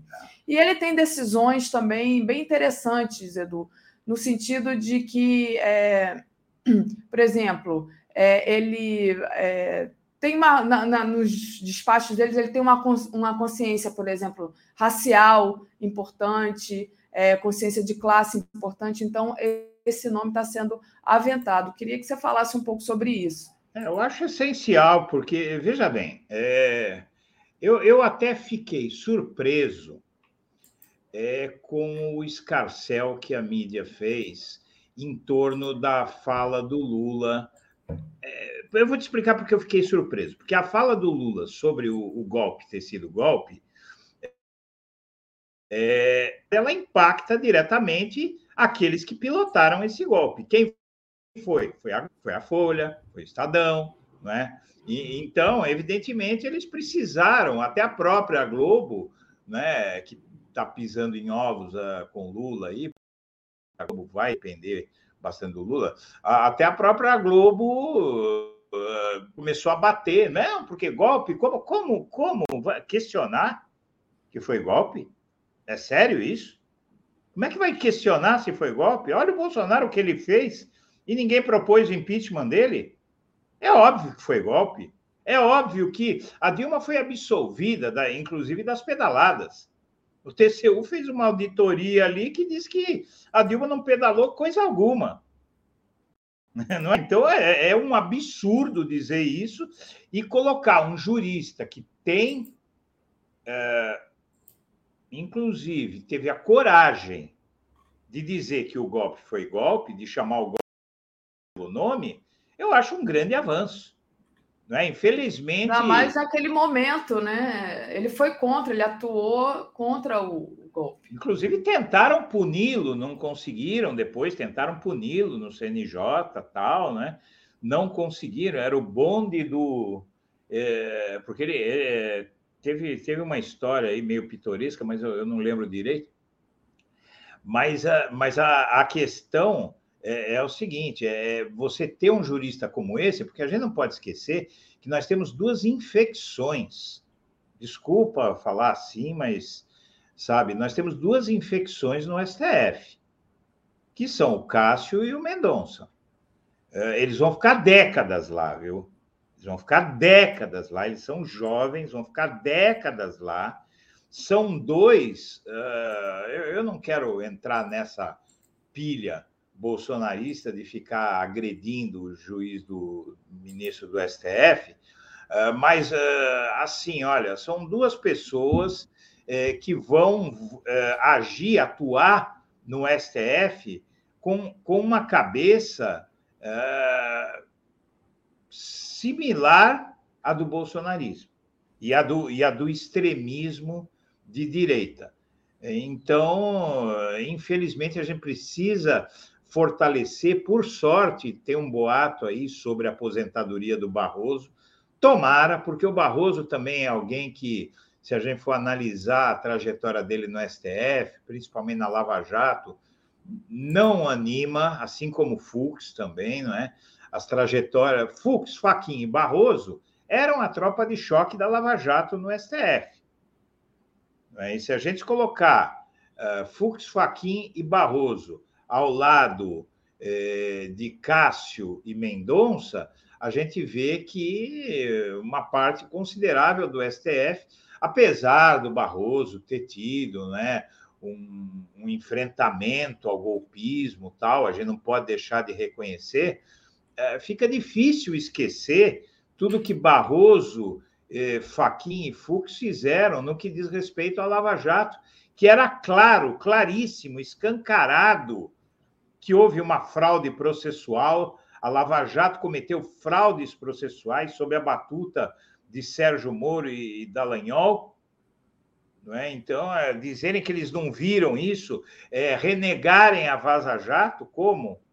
Né? Então, eu, eu vejo aí é, essa, é, com muita preocupação a ocupação do, dos Supremos cargos, que preocupação não, com muita uh, com muito otimismo, né? É, que seja o Lula indicar talvez três ministros, se o Barroso pedir a, a aposentadoria, quiser sair do STF.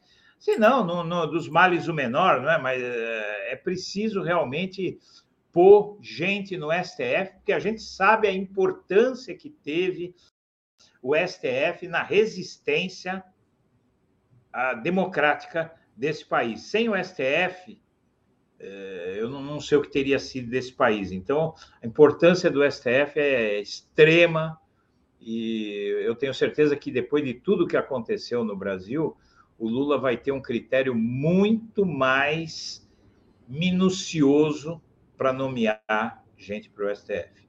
Muito bom. Eu coloquei a imagem aqui do, do juiz, né, André Nicolite, uhum. que é esse, esse, juiz que foi, foi perseguido por dizer publicamente que o, o, golpe contra Dilma era um golpe, né? Ele não chamou de impeachment, ele chamou de, de golpe lá naquela época, em 2016. Então, no dia da votação do Senado, ele foi e fez um, um pronunciamento dizendo que era um absurdo e por isso ele foi perseguido, né? E, e dizer também, né, que é importante, eu penso, né, é, ter uma pessoa negra com consciência é, do racismo estrutural brasileiro ocupando uma vaga do, no STF. A gente sabe que a gente teve o Joaquim Barbosa, é, que era que é negro, né, mas que ele ali de alguma forma é, teve um papel que foi um papel ruim, né? É, e a gente espera que, que o André seja uma, uma boa representação do povo brasileiro e que haja pela democracia. Ele que já deu é, provas de que ele, ele entende né, de que a democracia é alguma coisa muito importante e que deve ser defendida, mesmo se colocando em risco, colocando a posição dele em risco. Outra coisa que vale salientar, o, o Edu, aqui para gente, é que ele nunca se encontrou com o Lula. Tá? É. Então, esse nome foi levantado aí por, esse, por essa coluna do Metrópolis, e parece que foi levantado através de, segundo o jornalista, de boatos de pessoas próximas ao Lula, mas o Lula mesmo nunca se encontrou com ele. Era é, só para. Pode ser boato, né? Eu espero que sim, porque a questão étnica né, no, eh, no, Supremo, no, no judiciário brasileiro é algo muito sério, né? A gente tem um, uma exclusão assim racial com todas as aspas possíveis é, no, no, judiciário brasileiro. Eu vi uma foto outro dia do de, de membros da, da, cúpula do judiciário brasileiro ampliada, né? É uma coisa incrível. Eu não, não tenho uma pessoa negra, uma, uma. É, e o Joaquim Barbosa, infelizmente, fez o que fez, né? e depois agora ele apoiou Lula, foi para o Bolsonaro, mas é porque realmente é, ele estava caminhando para a lata de lixo da história. Então, eu espero mesmo que a gente tenha essa oportunidade, porque a gente tem que resolver isso, Daphne. Se a gente não resolver desigualdade, inclusive a igualdade racial neste país, isso aqui não vai para lugar nenhum. Edu, é deixa eu responder aqui o, o, comentário do nosso internauta, é, acho que é Manuel, perdi o nome dele aqui, perguntando se esse cara é seu amigo. Eu não sei se esse cara é o Edu Guimarães, é meu amigo, ou se ele estava falando do juiz. O juiz não é meu amigo, não tinha nem, nem conhecia o juiz. Eu, eu li a reportagem que o Edu. É, Agora, eu sou amigo da Daphne, né? Eu e Mas Daphne... o Edu é meu amigo. Somos trutas aqui. Ó. Ele não é? é meu amigo, eu não estou fazendo propaganda para ninguém, eu só achei é. interessante, né? É, é cada pergunta. Mas, gente, eu acho engraçado aqui essa, essa. Engraçado e importante a interação com o público, né, Edu? Sim. Porque é uma TV interativa. As pessoas é. falam com a gente, às vezes até dão notícias aqui no ar, que a verdade, gente, na hora, a gente está aqui, a gente vai lá olhar e é verdade, então a gente traz a notícia aqui ao mesmo tempo, porque aqui é não é tem ponto, ó. Aqui não tem ponto, a gente faz tudo, a gente aperta os botões, a gente faz quadramento, a gente é, é, meio one man show, né? Assobia então, e chupacana. Acho, assobia e chupacana. Mas eu achei interessante. Ali, esse cara é seu amigo. Não estou fazendo propaganda para ninguém, não, gente. Pelo amor de Deus. É. Só achei bem interessante o currículo dele. O cara que teve coragem de peitar naquele momento tão difícil do Brasil. A gente no sabe. No dia da votação. No dia da votação, muito por muito menos, gente que não era juiz, né? Que não tinha um cargo assim que você, o juiz tem que se manter neutro, né? É, né? Então ele foi lá e disse: Ó, oh, tá errado isso, tá errado. Ele foi de uma coragem que eu realmente tenho que, que trazer aqui, porque a gente está trazendo a notícia. Edu, queria te agradecer. Eu, eu, eu que agradeço a oportunidade de estar aqui falando com você, com a audiência do 247, e eu quero deixar meu abraço para todo mundo e fé. Eu acho que hoje o Brasil tem razões para ter fé. Eu ontem saí daquela reunião com o presidente com bastante fé, ele demonstra uma segurança no que fala. É, inclusive, ele deu uma notícia que eu, que eu acho que foi pouco comentada, que eu gostaria de dizer para vocês aqui. Eu não sei se já estavam abertos os microfones. Ele disse o seguinte: que o crescimento do Brasil deve ser bem maior do que está sendo anunciado. Ele prevê que o Brasil vai Ai, crescer bem este ano, isso interessa a todos, e saí de lá feliz ontem. Eu, eu acho que todos nós temos que ficar felizes, porque estamos em boas mãos. É, a gente está dentro de uma guerra, mas finalmente a gente saiu é, daquele momento de trevas. Edu, te agradeço demais, aproveito, agradeço ali também ao Sérgio Velasquez, que nos estão apoiando aqui. Então, obrigada, gente. Obrigada, Edu. Valeu. Um abração. Tchau. Trazendo aqui Tereza. Bom dia, Tereza. Ih, não trouxe a vinheta. Enlouqueci. Tereza. Foi Bem. direto. Foi, foi, acabei que eu esqueci. Você já estava tão assim aqui que eu puxei e não trouxe a vinheta. Me, me perdoe. E a Tereza, queria. É... Daqui a pouquinho a gente tem o Pedro aqui no Paiva, que é um jornalista que vai ser provavelmente nosso correspondente lá nos Estados Unidos para falar do discurso é, do Biden ontem, que aconteceu tarde da noite, né, no horário de Brasília. É, então, daqui a pouquinho a gente traz o nosso o nosso correspondente lá dos Estados Unidos. E, e da viagem, antes... né? E da viagem do Lula, né? Também. E da viagem do Lula, ele também vai falar da viagem do Lula. E aí, mas antes eu gostaria de que você falasse um pouco, né, sobre essa esse um mês, né, da tentativa de golpe, um mês da intentona golpista. Hoje é dia 8 de fevereiro. Gente, parece um ano, né? Tanta coisa aconteceu. Eu só dou, vou dar um alô aqui para o Pedro, dizer que eu já estou vendo ele nos bastidores, mas que daqui a pouquinho eu chamo. Pode. Vamos lá, Tereza. Primeiro, vamos falar um pouquinho desse um mês. É, a gente não podia começar o dia de hoje sem lembrar que há um mês atrás né, houve uma tentativa de golpe, uma, um ato muito violento, depredação dos três poderes. É, não houve o pior, porque o governo foi é, rápido, os três poderes se uniram e repeliram, e aí nós tivemos, é, temos aí, como diz o Supremo em seu vídeo, democracia inabalada. E hoje vimos, está é, aí na, na home do 247, um vídeo lá feito pelo Ricardo do Palácio do Planalto, aí já é um vídeo do Executivo, é, que se chama Democracia Restaurada, mostrando como é, está quase tudo reparado ali no Palácio do Planalto. Embora eu estive lá ontem né, para a entrevista e a gente vê que nem tudo está restaurado, tem muito vidro ainda no tapume, tem muitos espelhos não recolocados, tem muita coisa, mas isso é o aspecto material. Né? A ferida mais importante é a ferida é, na democracia. Houve uma tentativa de violação, né, de é, e tal. Então, assim, eu, eu sempre fico insatisfeita, é, porque acho que a população como um todo talvez não tenha né, é, se apercebido da gravidade do que houve um mês atrás. É, eu sinto falta de que hoje os três poderes é, fizessem uma manifestação mais solene, é, mais grave, né, lembrando essa data. Acho que, por exemplo, faltou naquele momento um pronto do presidente Lula à nação, né? É, é, acho que ele poderia ter feito hoje, mas também acho que ele, dizem que ele não quis fazer.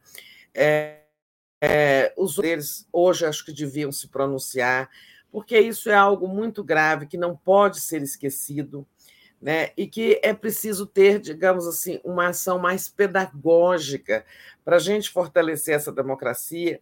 É, esse episódio exemplar do que não deve nunca mais acontecer. Né? E, então, nós, cada um faz seu esforço. As investigações prosseguem, né? o cerco aos bolsonaristas segue aí, incluindo agora até o Bolsonaro nas investigações. Tudo isso é bom, tudo isso mostra uma democracia saudável, mas o povo como um todo precisa ser mais lembrado, a meu ver, é, da gravidade do que, do que houve e de que isso não pode ser tolerado.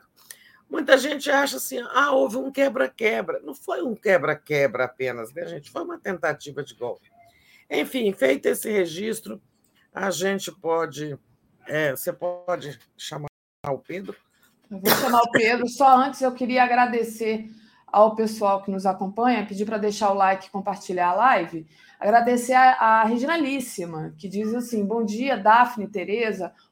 Hoje, 8 de janeiro, um dia para reflexões de suas consequências. Isso. É, um, é, não ao áudio, ódio, não à polarização burra, diz aqui a nossa é, Reginalíssima, que está sempre aqui é, acompanhando com a gente. É, Tereza, o, então a gente vai chamar o Pedro. O Pedro vai falar, né, além da viagem do Lula, que provavelmente a gente vai perguntar para ele, vai falar sobre esse discurso, né, do Biden, que é o discurso mais esperado do ano na política americana, é onde ele faz um balanço dos últimos 12 meses de governo, é como se ele ah, passa uma régua, né? Então, É, deixa eu trazer aqui o Pedro Paiva, jornalista. Bom Bom dia, Daphne. Tudo certinho? Tudo certinho. Onde é que você está aí? Conta pra gente. É, agora eu estou em Nova York, é, onde eu moro, e estou indo para Washington agora de manhã para poder começar a acompanhar a vinda do Lula a Washington, começar a participar dos briefings que vão ter sobre a visita, tentar entender, enfim, tudo o que vai acontecer em DC. Perfeito. Então eu vou Bom passar dia, a palavra para a Tereza Curvinel. Diga, Tereza. Lo também. É. Bom dia, Pedro, aqui é a Tereza. É prazer ter você conosco aí, colaborando com a gente nesse esforço do 247, da TV 247, de estar sempre mais presente em loco, né, nos grandes eventos que envolvem nosso país, né? É, então, você está ainda em Nova York e vai para Washington, está credenciado para cobrir a viagem, é, mas um grande assunto aí, imagino, na, na no noticiário político, o, o, pronunciamento chamado Estado da Nação, que o Biden fez ontem, né? Faz um resumo aí para a gente.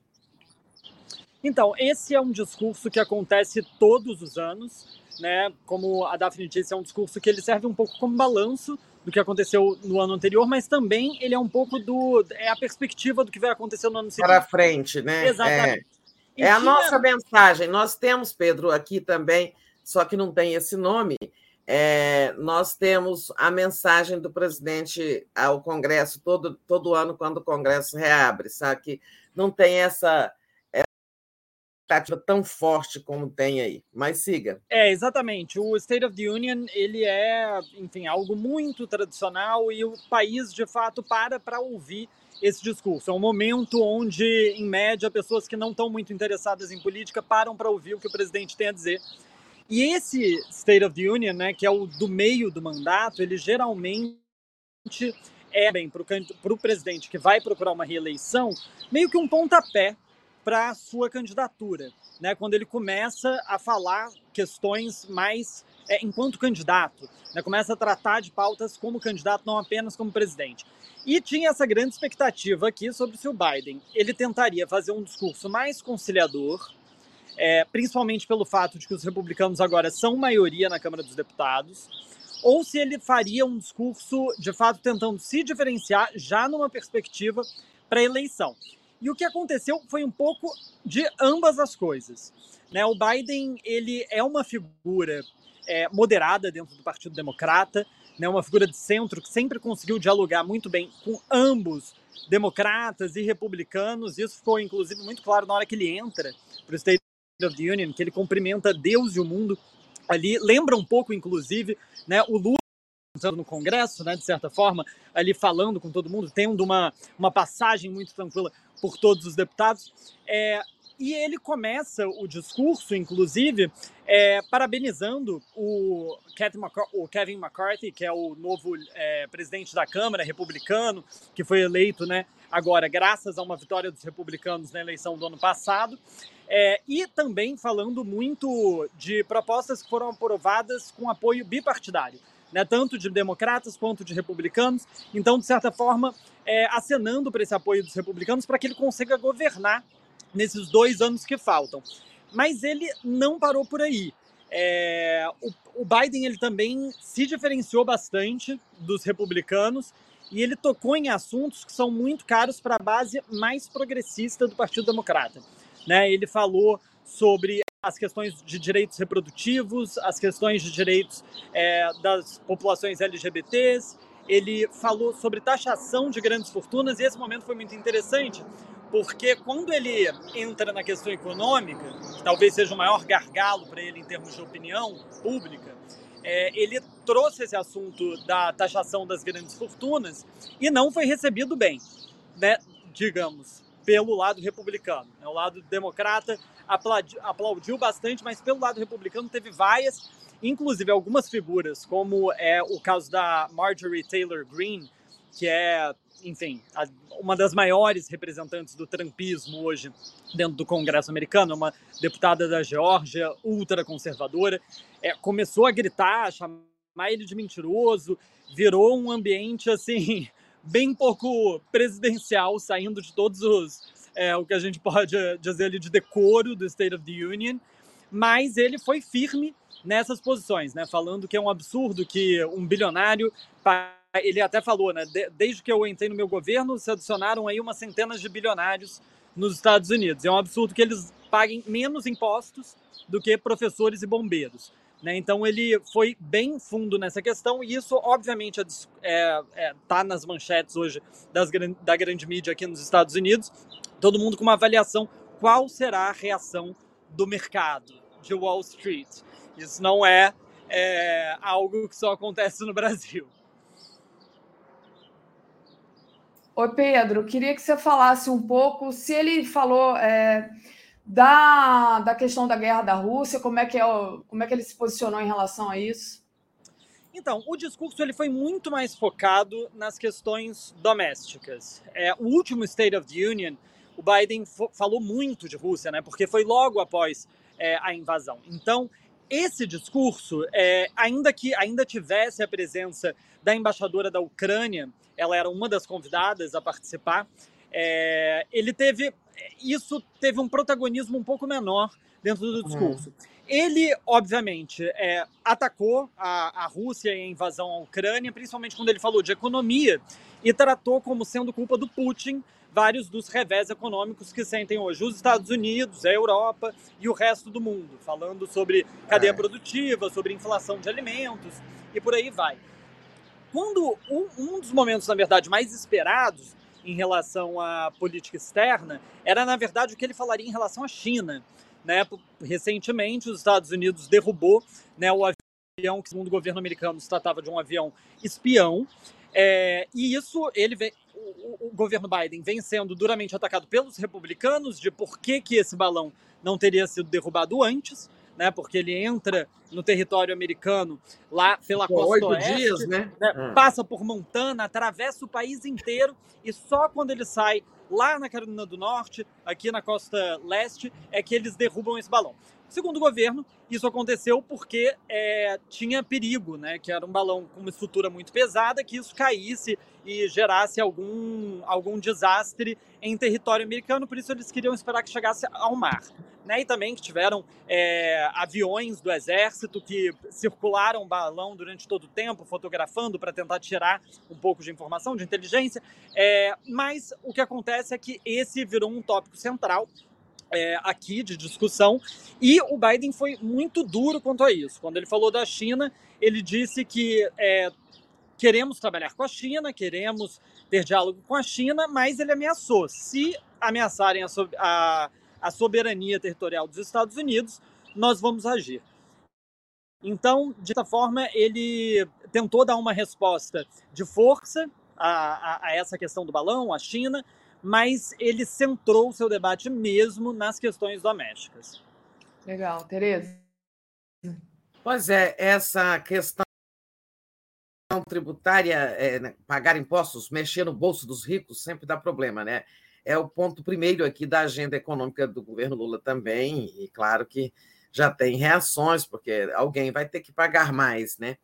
Mas, é, é, então, um foco mais doméstico.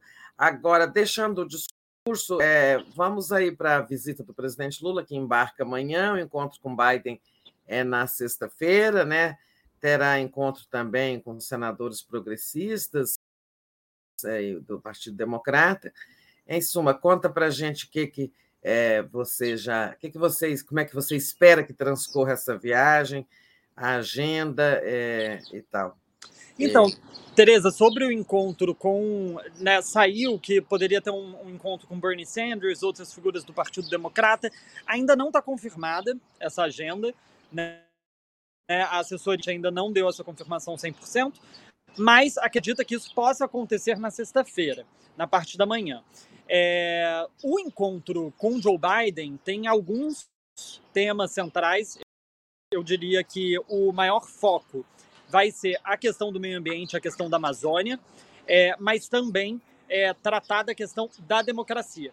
É, a questão da Amazônia, né, existe um interesse do governo brasileiro em trazer investimentos para o Fundo Amazônia, investimentos para a proteção da floresta, e acredita-se que esse pode ser um dos temas tratados com Joe Biden, né? talvez uma tentativa da entrada dos Estados Unidos nesse Fundo Amazônia.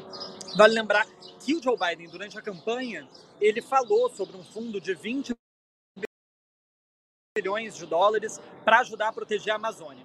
Isso, obviamente, nunca tomou consequência, principalmente pelo fato do governo Bolsonaro ter dado pouca ou nenhuma atenção a esse fato durante os dois primeiros anos de governo de Joe Biden. Então existe uma perspectiva, é, uma, um desejo de que hoje o governo Biden possa tomar alguma ação nesse sentido.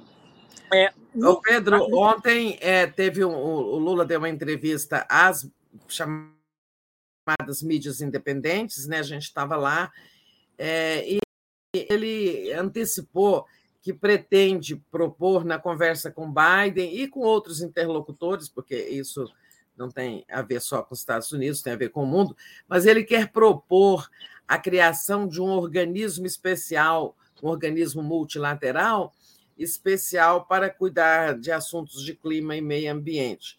É, é, claro que hoje esses assuntos estão, eles são coordenados globalmente pela ONU, né? Mas não existe assim uma agência como Unicef, como é, ONU Mulher, como é, outras agências da, da ONU né, específicas. Você acha que isso tem futuro? Que ele pode ter, essa ideia pode ser bem recebida? Eu acho que é possível. É, e eu acredito que o Lula, uma das tentativas dele nesse encontro com Joe Biden vai ser exatamente ter alguns desses espaços internacionais.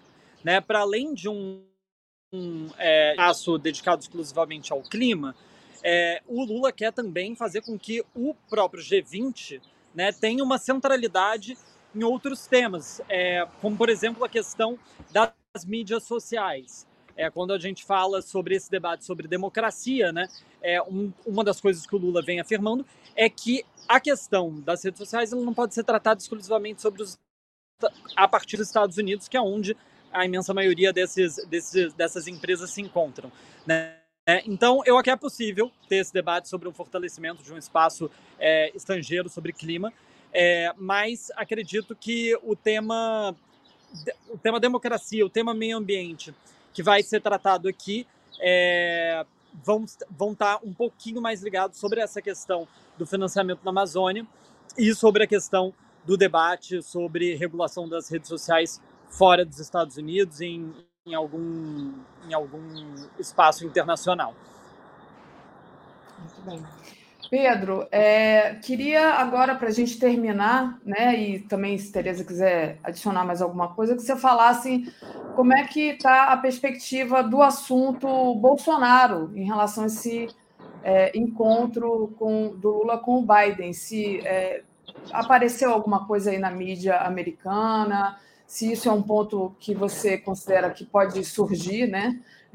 O Celso Amorim disse que não, que não vai ser tratado, mas é um assunto que a gente gostaria Fala de saber. Presença, né? presença do da Bolsonaro em, nos Estados Unidos, Isso. né?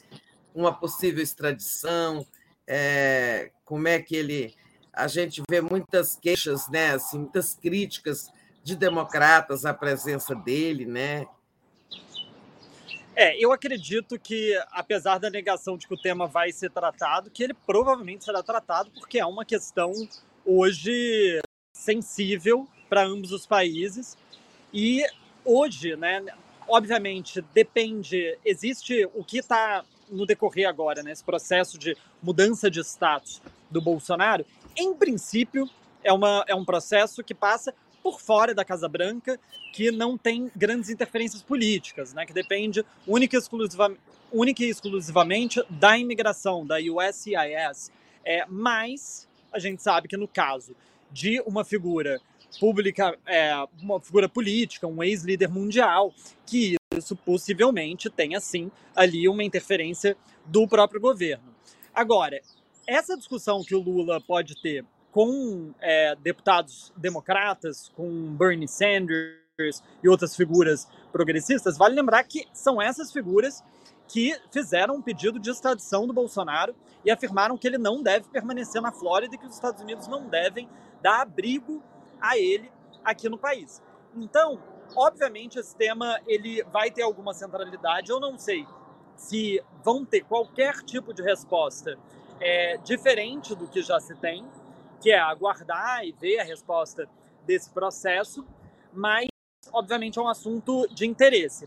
É uma das questões que pode né, ser levantada é se o que, que acontece no caso do Bolsonaro a partir desse pedido de, de mudança de visto.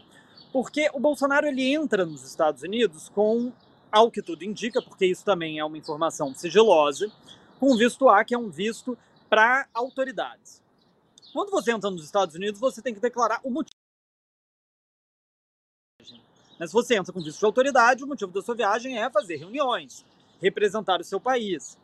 Então, ele teria, de certa forma, ido com o propósito do visto dele. Isso num processo de imigração corriqueiro aqui nos Estados Unidos significaria a recusa do seu processo de mudança de status, porque você teria ferido o seu status inicial. E Bolsonaro fala que quer agora fazer turismo nos Estados Unidos.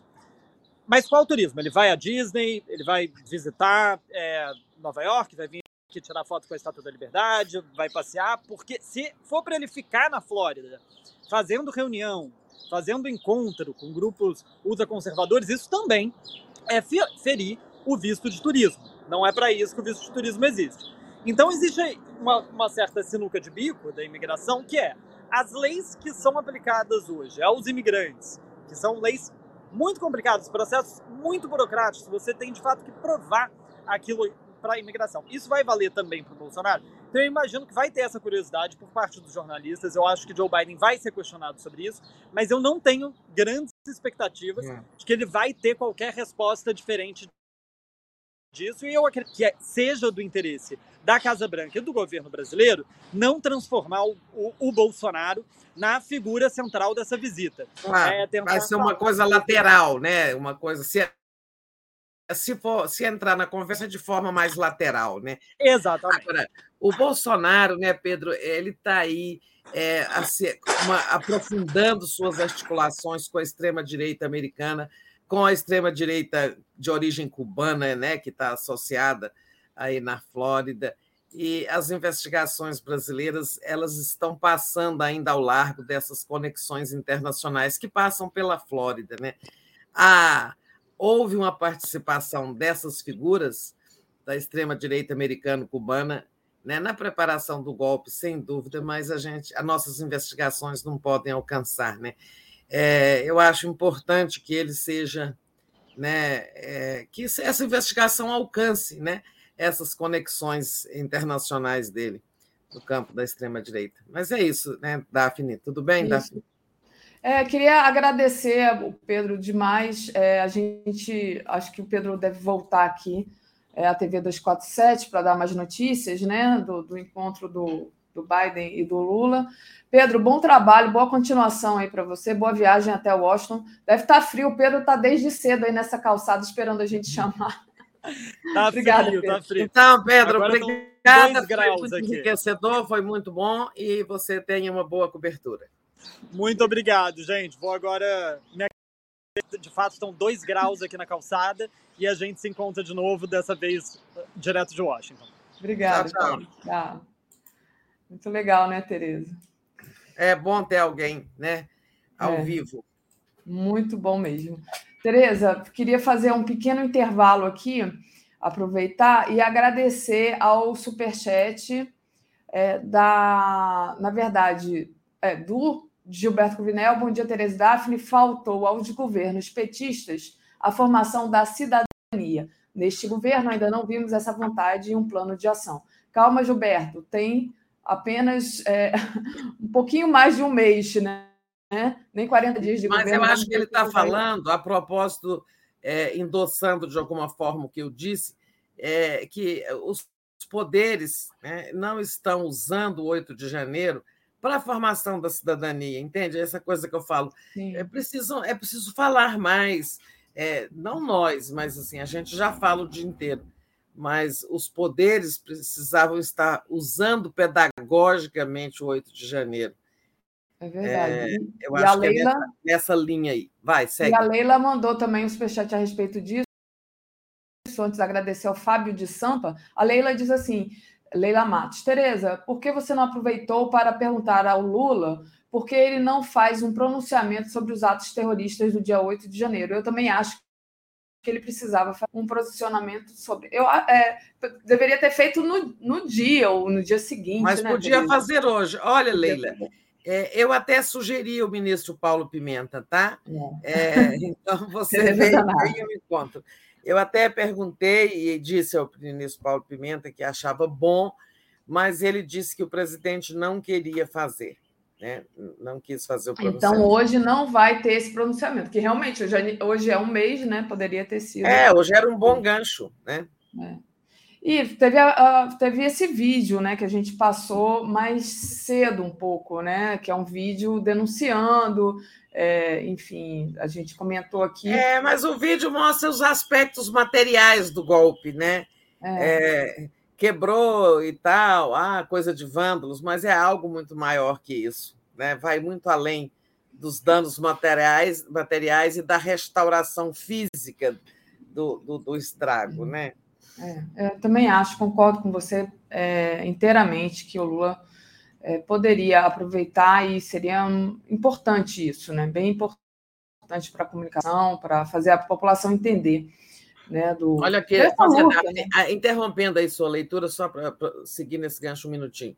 Não, Nós sempre falamos, e os próprios petistas, lideranças do PT, sempre disseram: olha, um erro nosso nos governos do PT durante 14 anos foi não ter investido muito na formação política do povo brasileiro, né, fazer com que entendesse melhor é, o que, que é, primeiro, o que, que é democracia e o que, que é um governo com suas políticas públicas voltadas para o povo. Existe, foi, foi muito feita essa autocrítica, né, de que faltou a educação política. Ação política, quer dizer, ganha eleição, é, é assim, o presidente vai lá, pede votos, o, o candidato se elege, faz boas políticas públicas, né? Lula está se esforçando para fazer políticas voltadas para a melhoria do povo, sem dúvida, isso foi o, depois a gente vai comentar a entrevista de ontem, é o cerne da entrevista. É, mas é preciso, a gente precisa avançar nisso, na construção de uma cidadania crítica. É verdade, não concordo. Acho que nós fazemos nosso papel aqui, todo dia, todos nós no 247, né? é a nossa contribuição.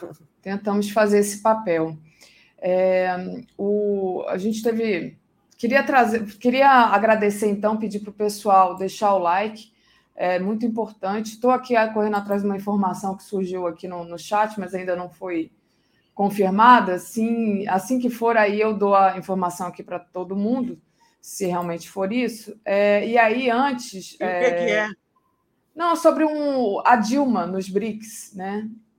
Eu estou procurando aqui ainda não achei. Parece que é uma informação da ILD. Então, como a informação da yield a gente calcula que seja, seja importante, mas já pedi a confirmação aqui. É, o, o Tereza, ontem você foi no café da manhã com o Lula, né?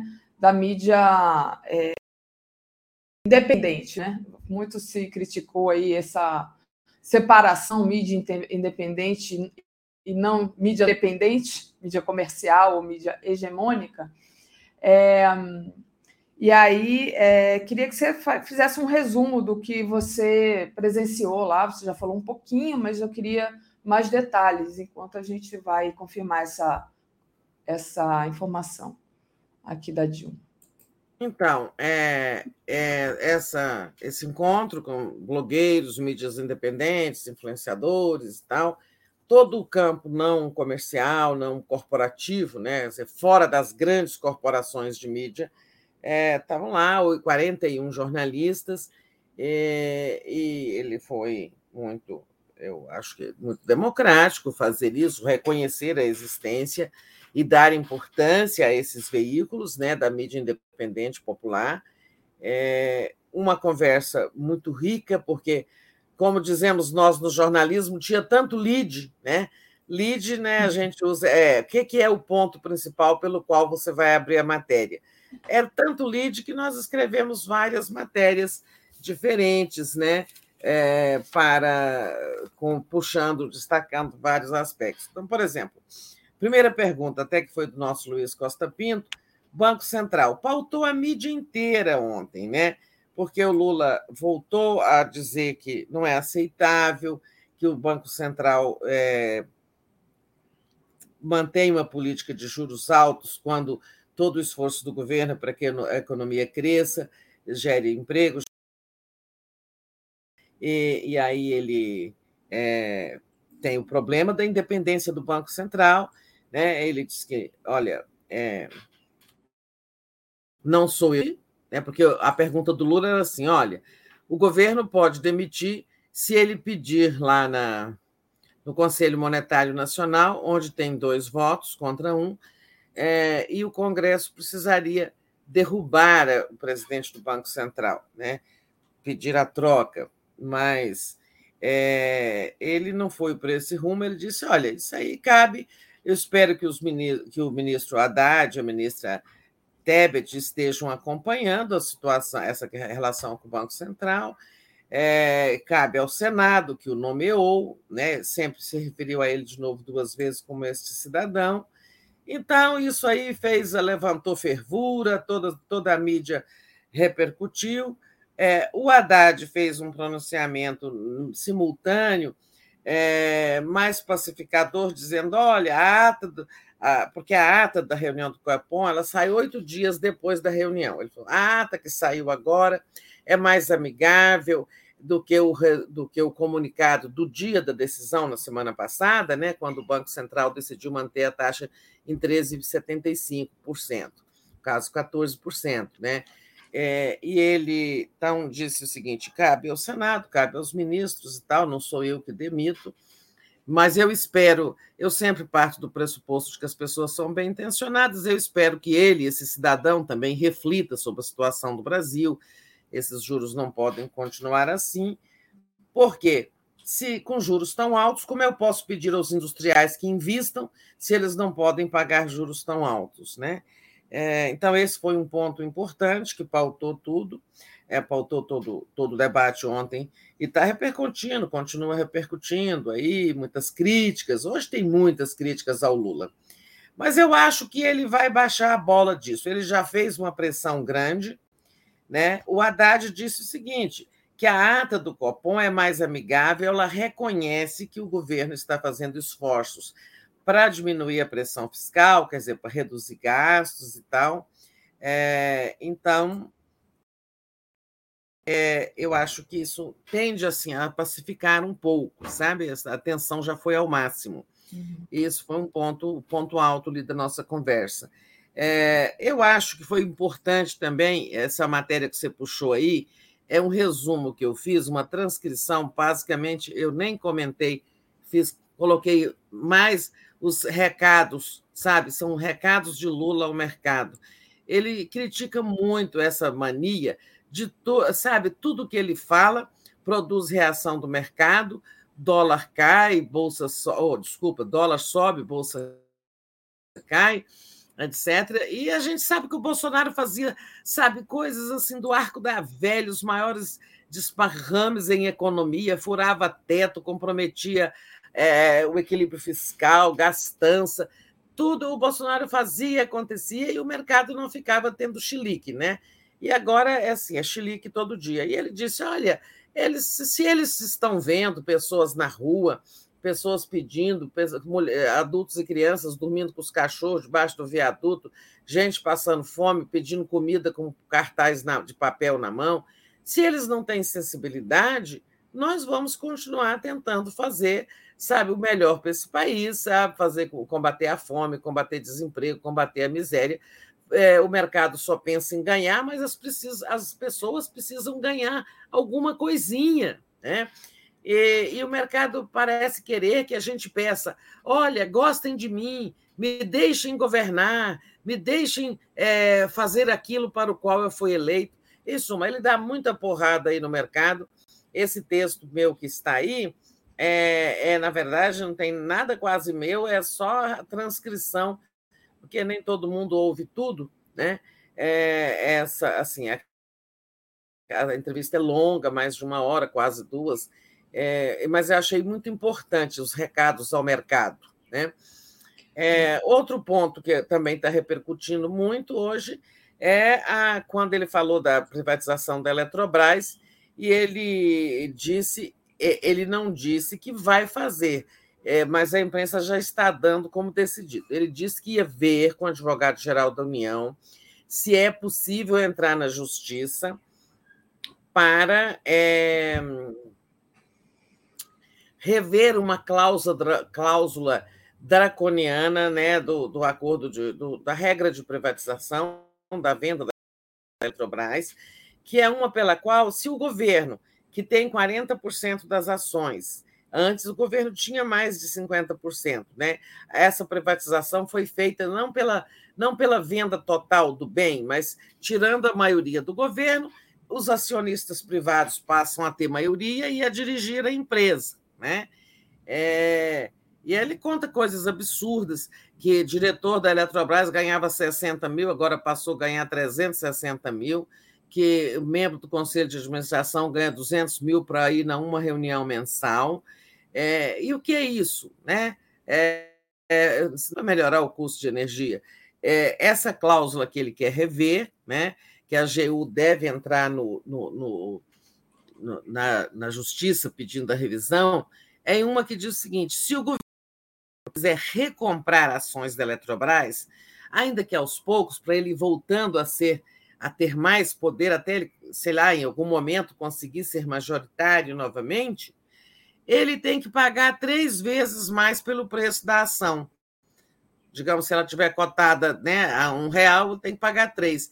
E é claro que isso tornaria a ação de recompra da maioria das ações muito cara, né, inviabilizando. O país está com os cofres aí abalados, né? É, isso também está sendo muito destacado hoje. Mas muito boa a parte do meio ambiente, né? É, todo mundo que quiser ver a entrevista, né, gente, ela está postada aí. Eu pode... posso, eu posso puxar o vídeo aqui, Tereza. A gente tem uns vídeos, uns recortes, se você achar. Eu não sei se mostraram muito esses vídeos ao longo do Bom Dia, né? É, o Léo mostrou mais cedo. Aqui. É, né? É, eu acho que você podia puxar um só. Escolhe aí você. É, vamos lá. A gente tem aqui o Lula falando sobre o Banco Central, que eu acho que é interessante. É o mais longo deles. Vou, vou puxar Não, esse. o mais curto. Eu acho que o Banco o Lula, Central já Aí tem um outro, mais. tem o, o, da Secom, né? Esse eu acho que o Léo não passou. O que nos foi, foi o corte da Secom. Tem o dos gastos. É, o da Secom é bom. Passa o da Secom, Vamos eu gostei. Passar o da Secom, então. Passando. Eu não abro mão daquilo que eu acredito, não abro mão daquilo que me elegeu, não abro mão. Eu fui eleito para tentar melhorar a vida desse povo trabalhador. Eu fui eleito para tentar criar mais emprego. Eu fui eleito para tentar acabar com a fome nesse país. Eu fui eleito para melhorar o ensino fundamental, para fazer escola de tempo integral. É para isso eu fui eleito. E eu não quero que ninguém diga que isso seja gasto, isso é investimento. Né? Gasto é quando você privatiza uma empresa como a Eletrobras e pega o dinheiro para fazer o quê? para pagar juros da dívida. Isso é gasto. Agora, quando você investe na comida para o povo, na saúde do povo, na educação do povo, isso não é gasto, chama-se investimento. É esse tipo de, tipo de investimento que eu quero fazer para ver se o povo pode viver mais decentemente nesse país. Então, essa tônica aí, é, esse, é, essa fala, é mais de, com outra redação, digamos, em, em vários momentos ele voltou a isso. Eu não vou abrir mão de fazer aquilo para qual fui eleito. Em vários momentos ele disse mais ou menos essa mesma coisa. Em vários momentos ele demonstrou muita angústia de começar logo a governar, lembrando que só no dia 24 de janeiro, por conta do golpe e também da tramitação das medidas, das mudanças é, na, na estrutura do governo, é, só no dia 24, os ministros indicados e empossados puderam começar a nomear o segundo escalão. Então, o governo não funcionava até o dia 24. Né? E, e ele tem muita pressa, está com muita ansiedade para que as coisas comecem logo a acontecer. Então, fica dizendo aí, por exemplo, é, o, o dito cujo o, o, editorial, os editoriais críticos sobre a questão do Banco Central, e tem um do Globo que diz: Lula, em vez de criticar o Banco Central, devia começar logo a governar. Olha, não tem ninguém com mais pressa do que o Lula, sabe? É, e do dia 24 de janeiro para cá, muita coisa. Ele fez muita diplomacia presidencial, é, o socorro dos Yanomamis, as medidas do SUS que estão sendo tomadas para diminuir filas, filas de cirurgia, fila de procedimentos e tal. Ele, tá, ele demonstrou enorme ansiedade. A parte também do meio ambiente, muito bom, a gente falou aí na conversa com o Pedro, em que ele falou que vai ser jogo duro, não vai ter garimpo, não vai ter desmatamento, não vai ter grilagem que o governo vai ser duro na defesa de terra indígena e de terra é, de reservas, né, da floresta em geral, é, e que vai propor esse organismo multilateral, multilateral sobre clima e meio ambiente, inclusive na conversa com Biden. Ele falou um pouco, as pessoas destacaram muito pouco é, sobre a formação da base. Tem muita gente criticando essa história de é, estar chamando é, partidos que é, do Centrão, partidos da direita que apoiaram o Bolsonaro, e ele disse o seguinte: olha, é, eu não posso aqui estar, estar aqui governando e olhando para trás. Eu, por exemplo, fui preso e eu fui preso para demonstrar minha inocência e para demonstrar a culpa dos meus acusadores. O povo brasileiro me absolveu, me elegendo, e eu estou aqui para governar eu preciso de fazer uma base para aprovar os projetos que atendam ao meu compromisso com o povo brasileiro. Não posso ficar assim, sabe, pedindo atestado, olhando para as pessoas também o que elas fizeram. O Congresso, hoje, é, que nós temos, ele é fruto do humor da população, do nível é de informação da população no dia da eleição. Se não conseguimos né, uma, uma bancada progressista maior, paciência, temos que nos preparar para a próxima.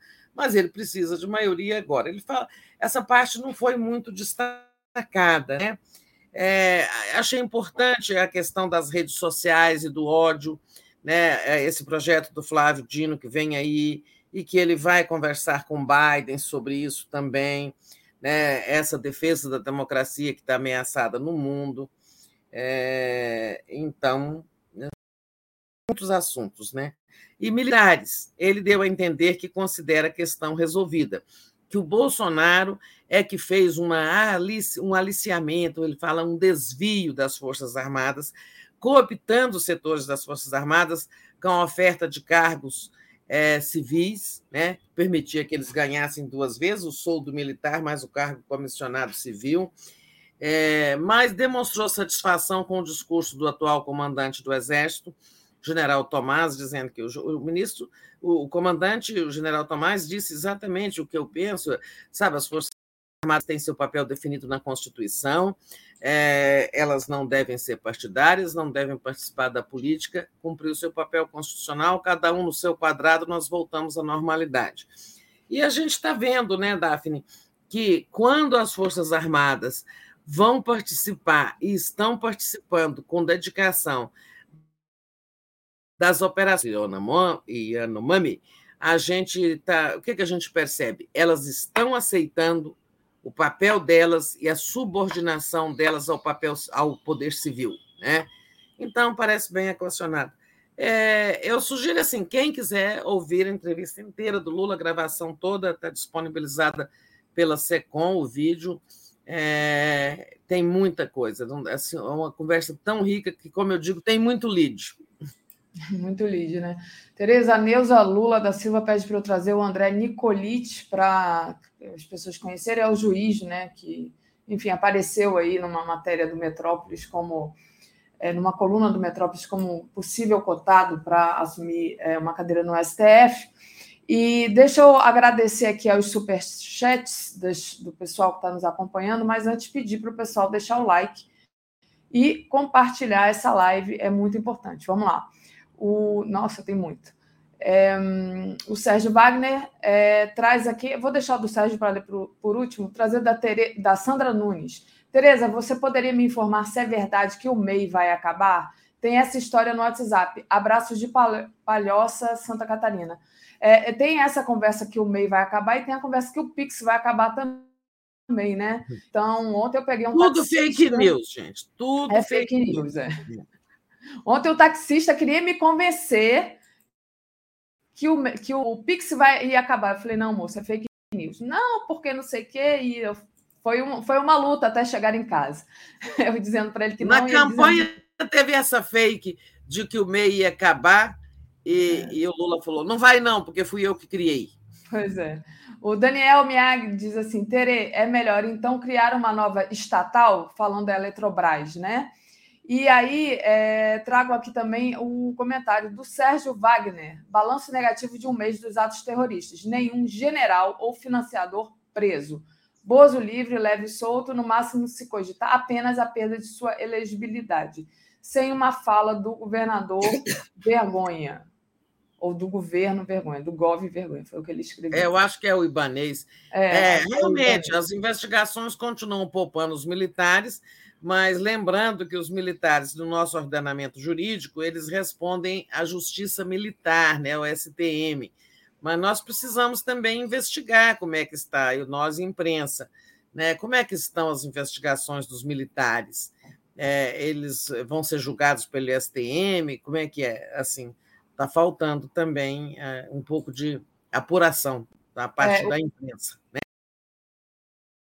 Aqui essa matéria, é, um mês após o terrorismo do bolsonarista, o terrorismo bolsonarista de 8 de janeiro, investigações ainda poupam militares. Até o momento, cerca de 1.420 pessoas foram presas e mais 650 foram denunciadas à justiça, mas nenhuma delas ligadas à força, às Forças Armadas. Então, tá aí. Não, lembrando o seguinte: o Lula dispensou centenas de, de militares que estavam no GSI, uh, ah, já tinha havido a troca do comando do GSI, houve a troca do comandante é, da, da, da, da, BGP, do Batalhão da Guarda Presidencial, né?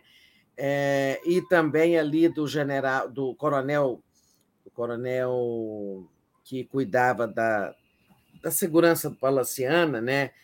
É, o coronel, esqueci o nome dele, é o Chaves, não é? Em suma, é, eles foram trocados, né? É, que era o, que, o do GSI que cuidava do palácio e o chefe do batalhão da guarda, e agora em março vai ser trocado o comando militar do Planalto. Mas isso são apenas trocas. E houve também aquela não nomeação né, do, do, do coronel Cid, é, tenente coronel Cid, que é auxiliar, o, o, o que ia comandar o BAC, o Batalhão de Ações de Comando, também isso já foi resolvido. Nessa matéria de comandos, eu acho que foram tomadas todas as providências, e a própria troca do comandante do Exército. Agora, realmente, em matéria de punição, a gente está precisando apurar melhor isso. No, nas, opera, nas investigações da Polícia Federal, eles estão sendo poupados. E no âmbito da, da disciplina do Exército é, ou das Forças Armadas, tem algum procedimento disciplinar aberto? Eu não sei. É, temos que investigar também, né? É, mas alguém falou, então seria melhor criar outra empresa? Daniel. Não. Quem? O Daniel Miyagi. Não, Daniel, porque não basta criar outra empresa. O que a Eletrobras tem de valioso são as hidrelétricas, as geradoras de energia, né?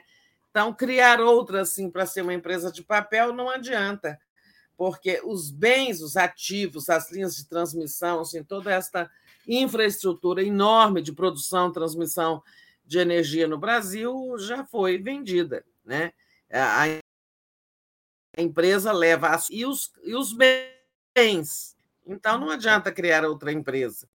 A não ser assim, se em algum momento o governo resolver construir uma hidrelétrica, ele vai criar uma nova empresa para gerir essa hidrelétrica. Se ele resolver amanhã fazer uma hidrelétrica, agora o mundo está caminhando também para a busca de novas, de novas matrizes energéticas, né?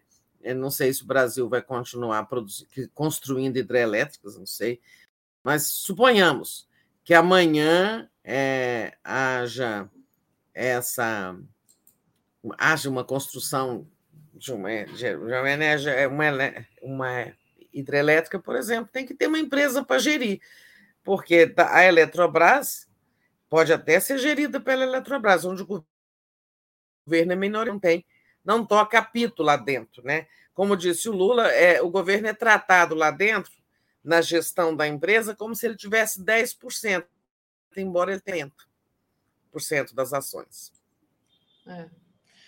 Tereza, é só para falar aqui para o pessoal que eu procurei aquela informação mais cedo que eu achava que não estava confirmada e não está confirmada, então mudamos de assunto aqui, trazer a, o agradecimento à Natália Nami, que se tornou membro. Então, bem-vinda, Natália. Faça como a Natália, clique aí no botão tornar-se membro, é importante. E, Tereza, é, para a gente finalizar, a gente tem ainda cinco minutinhos, é, tem, temos mais notícias para o Bolsonaro, né? A, teve a negativa do ministro Benedito Gonçalves de tirar a minuta do golpe da ação, decisão também do Alexandre Moraes de incluir o Bolsonaro no inquérito sobre o 8 de janeiro. Então, assim, o cerco, o Bolsonaro está ficando, é, digamos assim, mais é, envolvido. É, está fechando. E tem aqueles problemas que o Pedro Paiva estava nos explicando sobre a permanência dele nos Estados Unidos.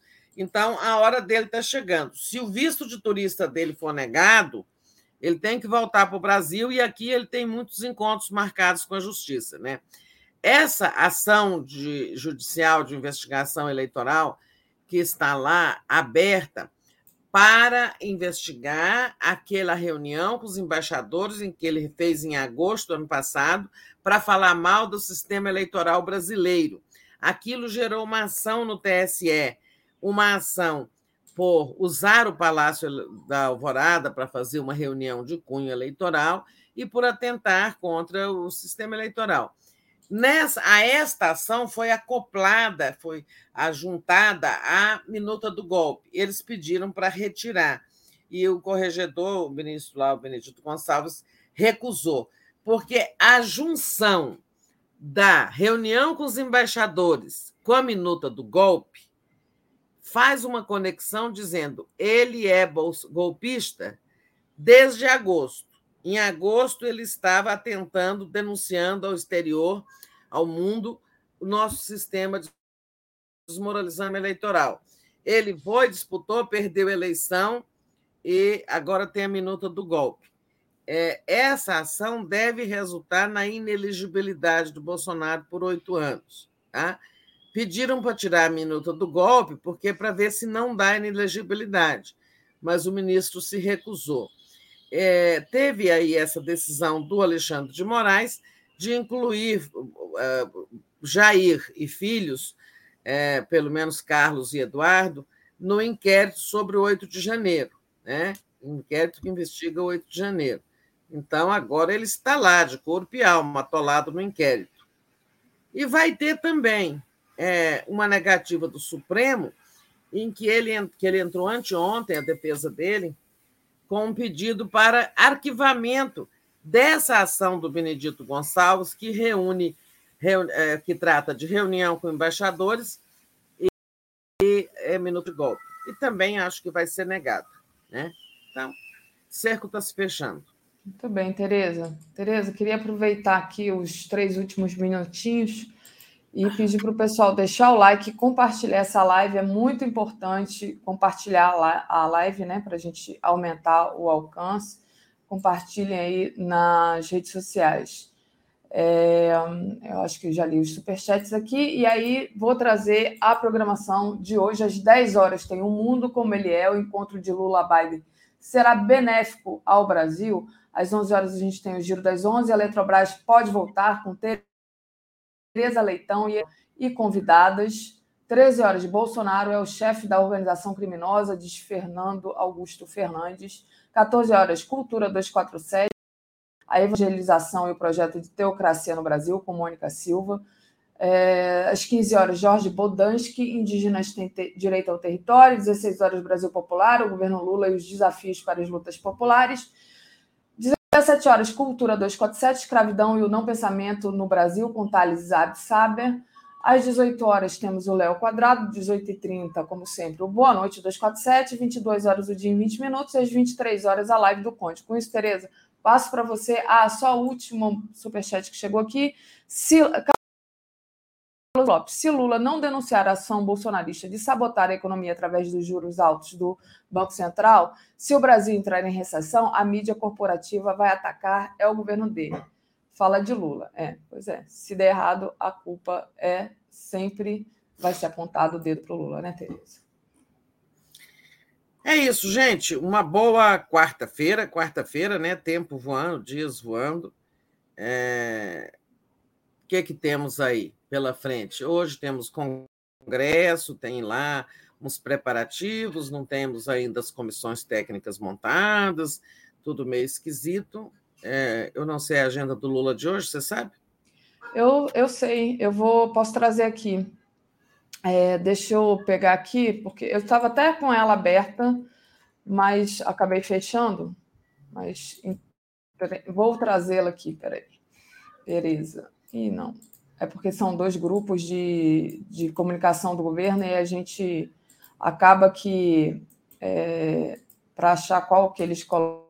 Não, era só uma curiosidade. Não, a agenda dele, olha, nove horas, ministro da Secretaria de Institucionais, é, Alexandre Padilha, encontro, né? E ministro da Secretaria de Comunicação Social, Paulo Pimenta. Esse encontro acontece todo dia de manhã, às nove e meia, café da manhã de trabalho com o Conselho Político de Coalizão. Às 15 horas, a gente tem ministra da Europa e dos Negócios Estrangeiros da República Francesa, Catherine Colonna. Eu acho que ela é francesa, então estou dando meu aqui fazendo é. o acento francês. Às 15h30, a abertura da reunião da instalação da, da Comissão Interministerial Permanente de Prevenção e Controle do Desmatamento, então às 15h30. Às 16 horas, ministro da Casa Civil, Rui Costa, ministro da Fazenda, Fernando Haddad, e ministro do Trabalho e Emprego, Luiz Marinho. Às 17 horas, tem encontro do ministro da Casa Civil, Rui Costa, deputado federal Gleisi Hoffmann com o Lula. É isso. Agenda densa, né? Então tá é, bem, Lula gente. trabalha, né? O Bom dia, dia para todo mundo, tá? Bom dia, Tereza. Até mais tarde, uma boa noite. Até a noite. Tchau. Tchau. tchau.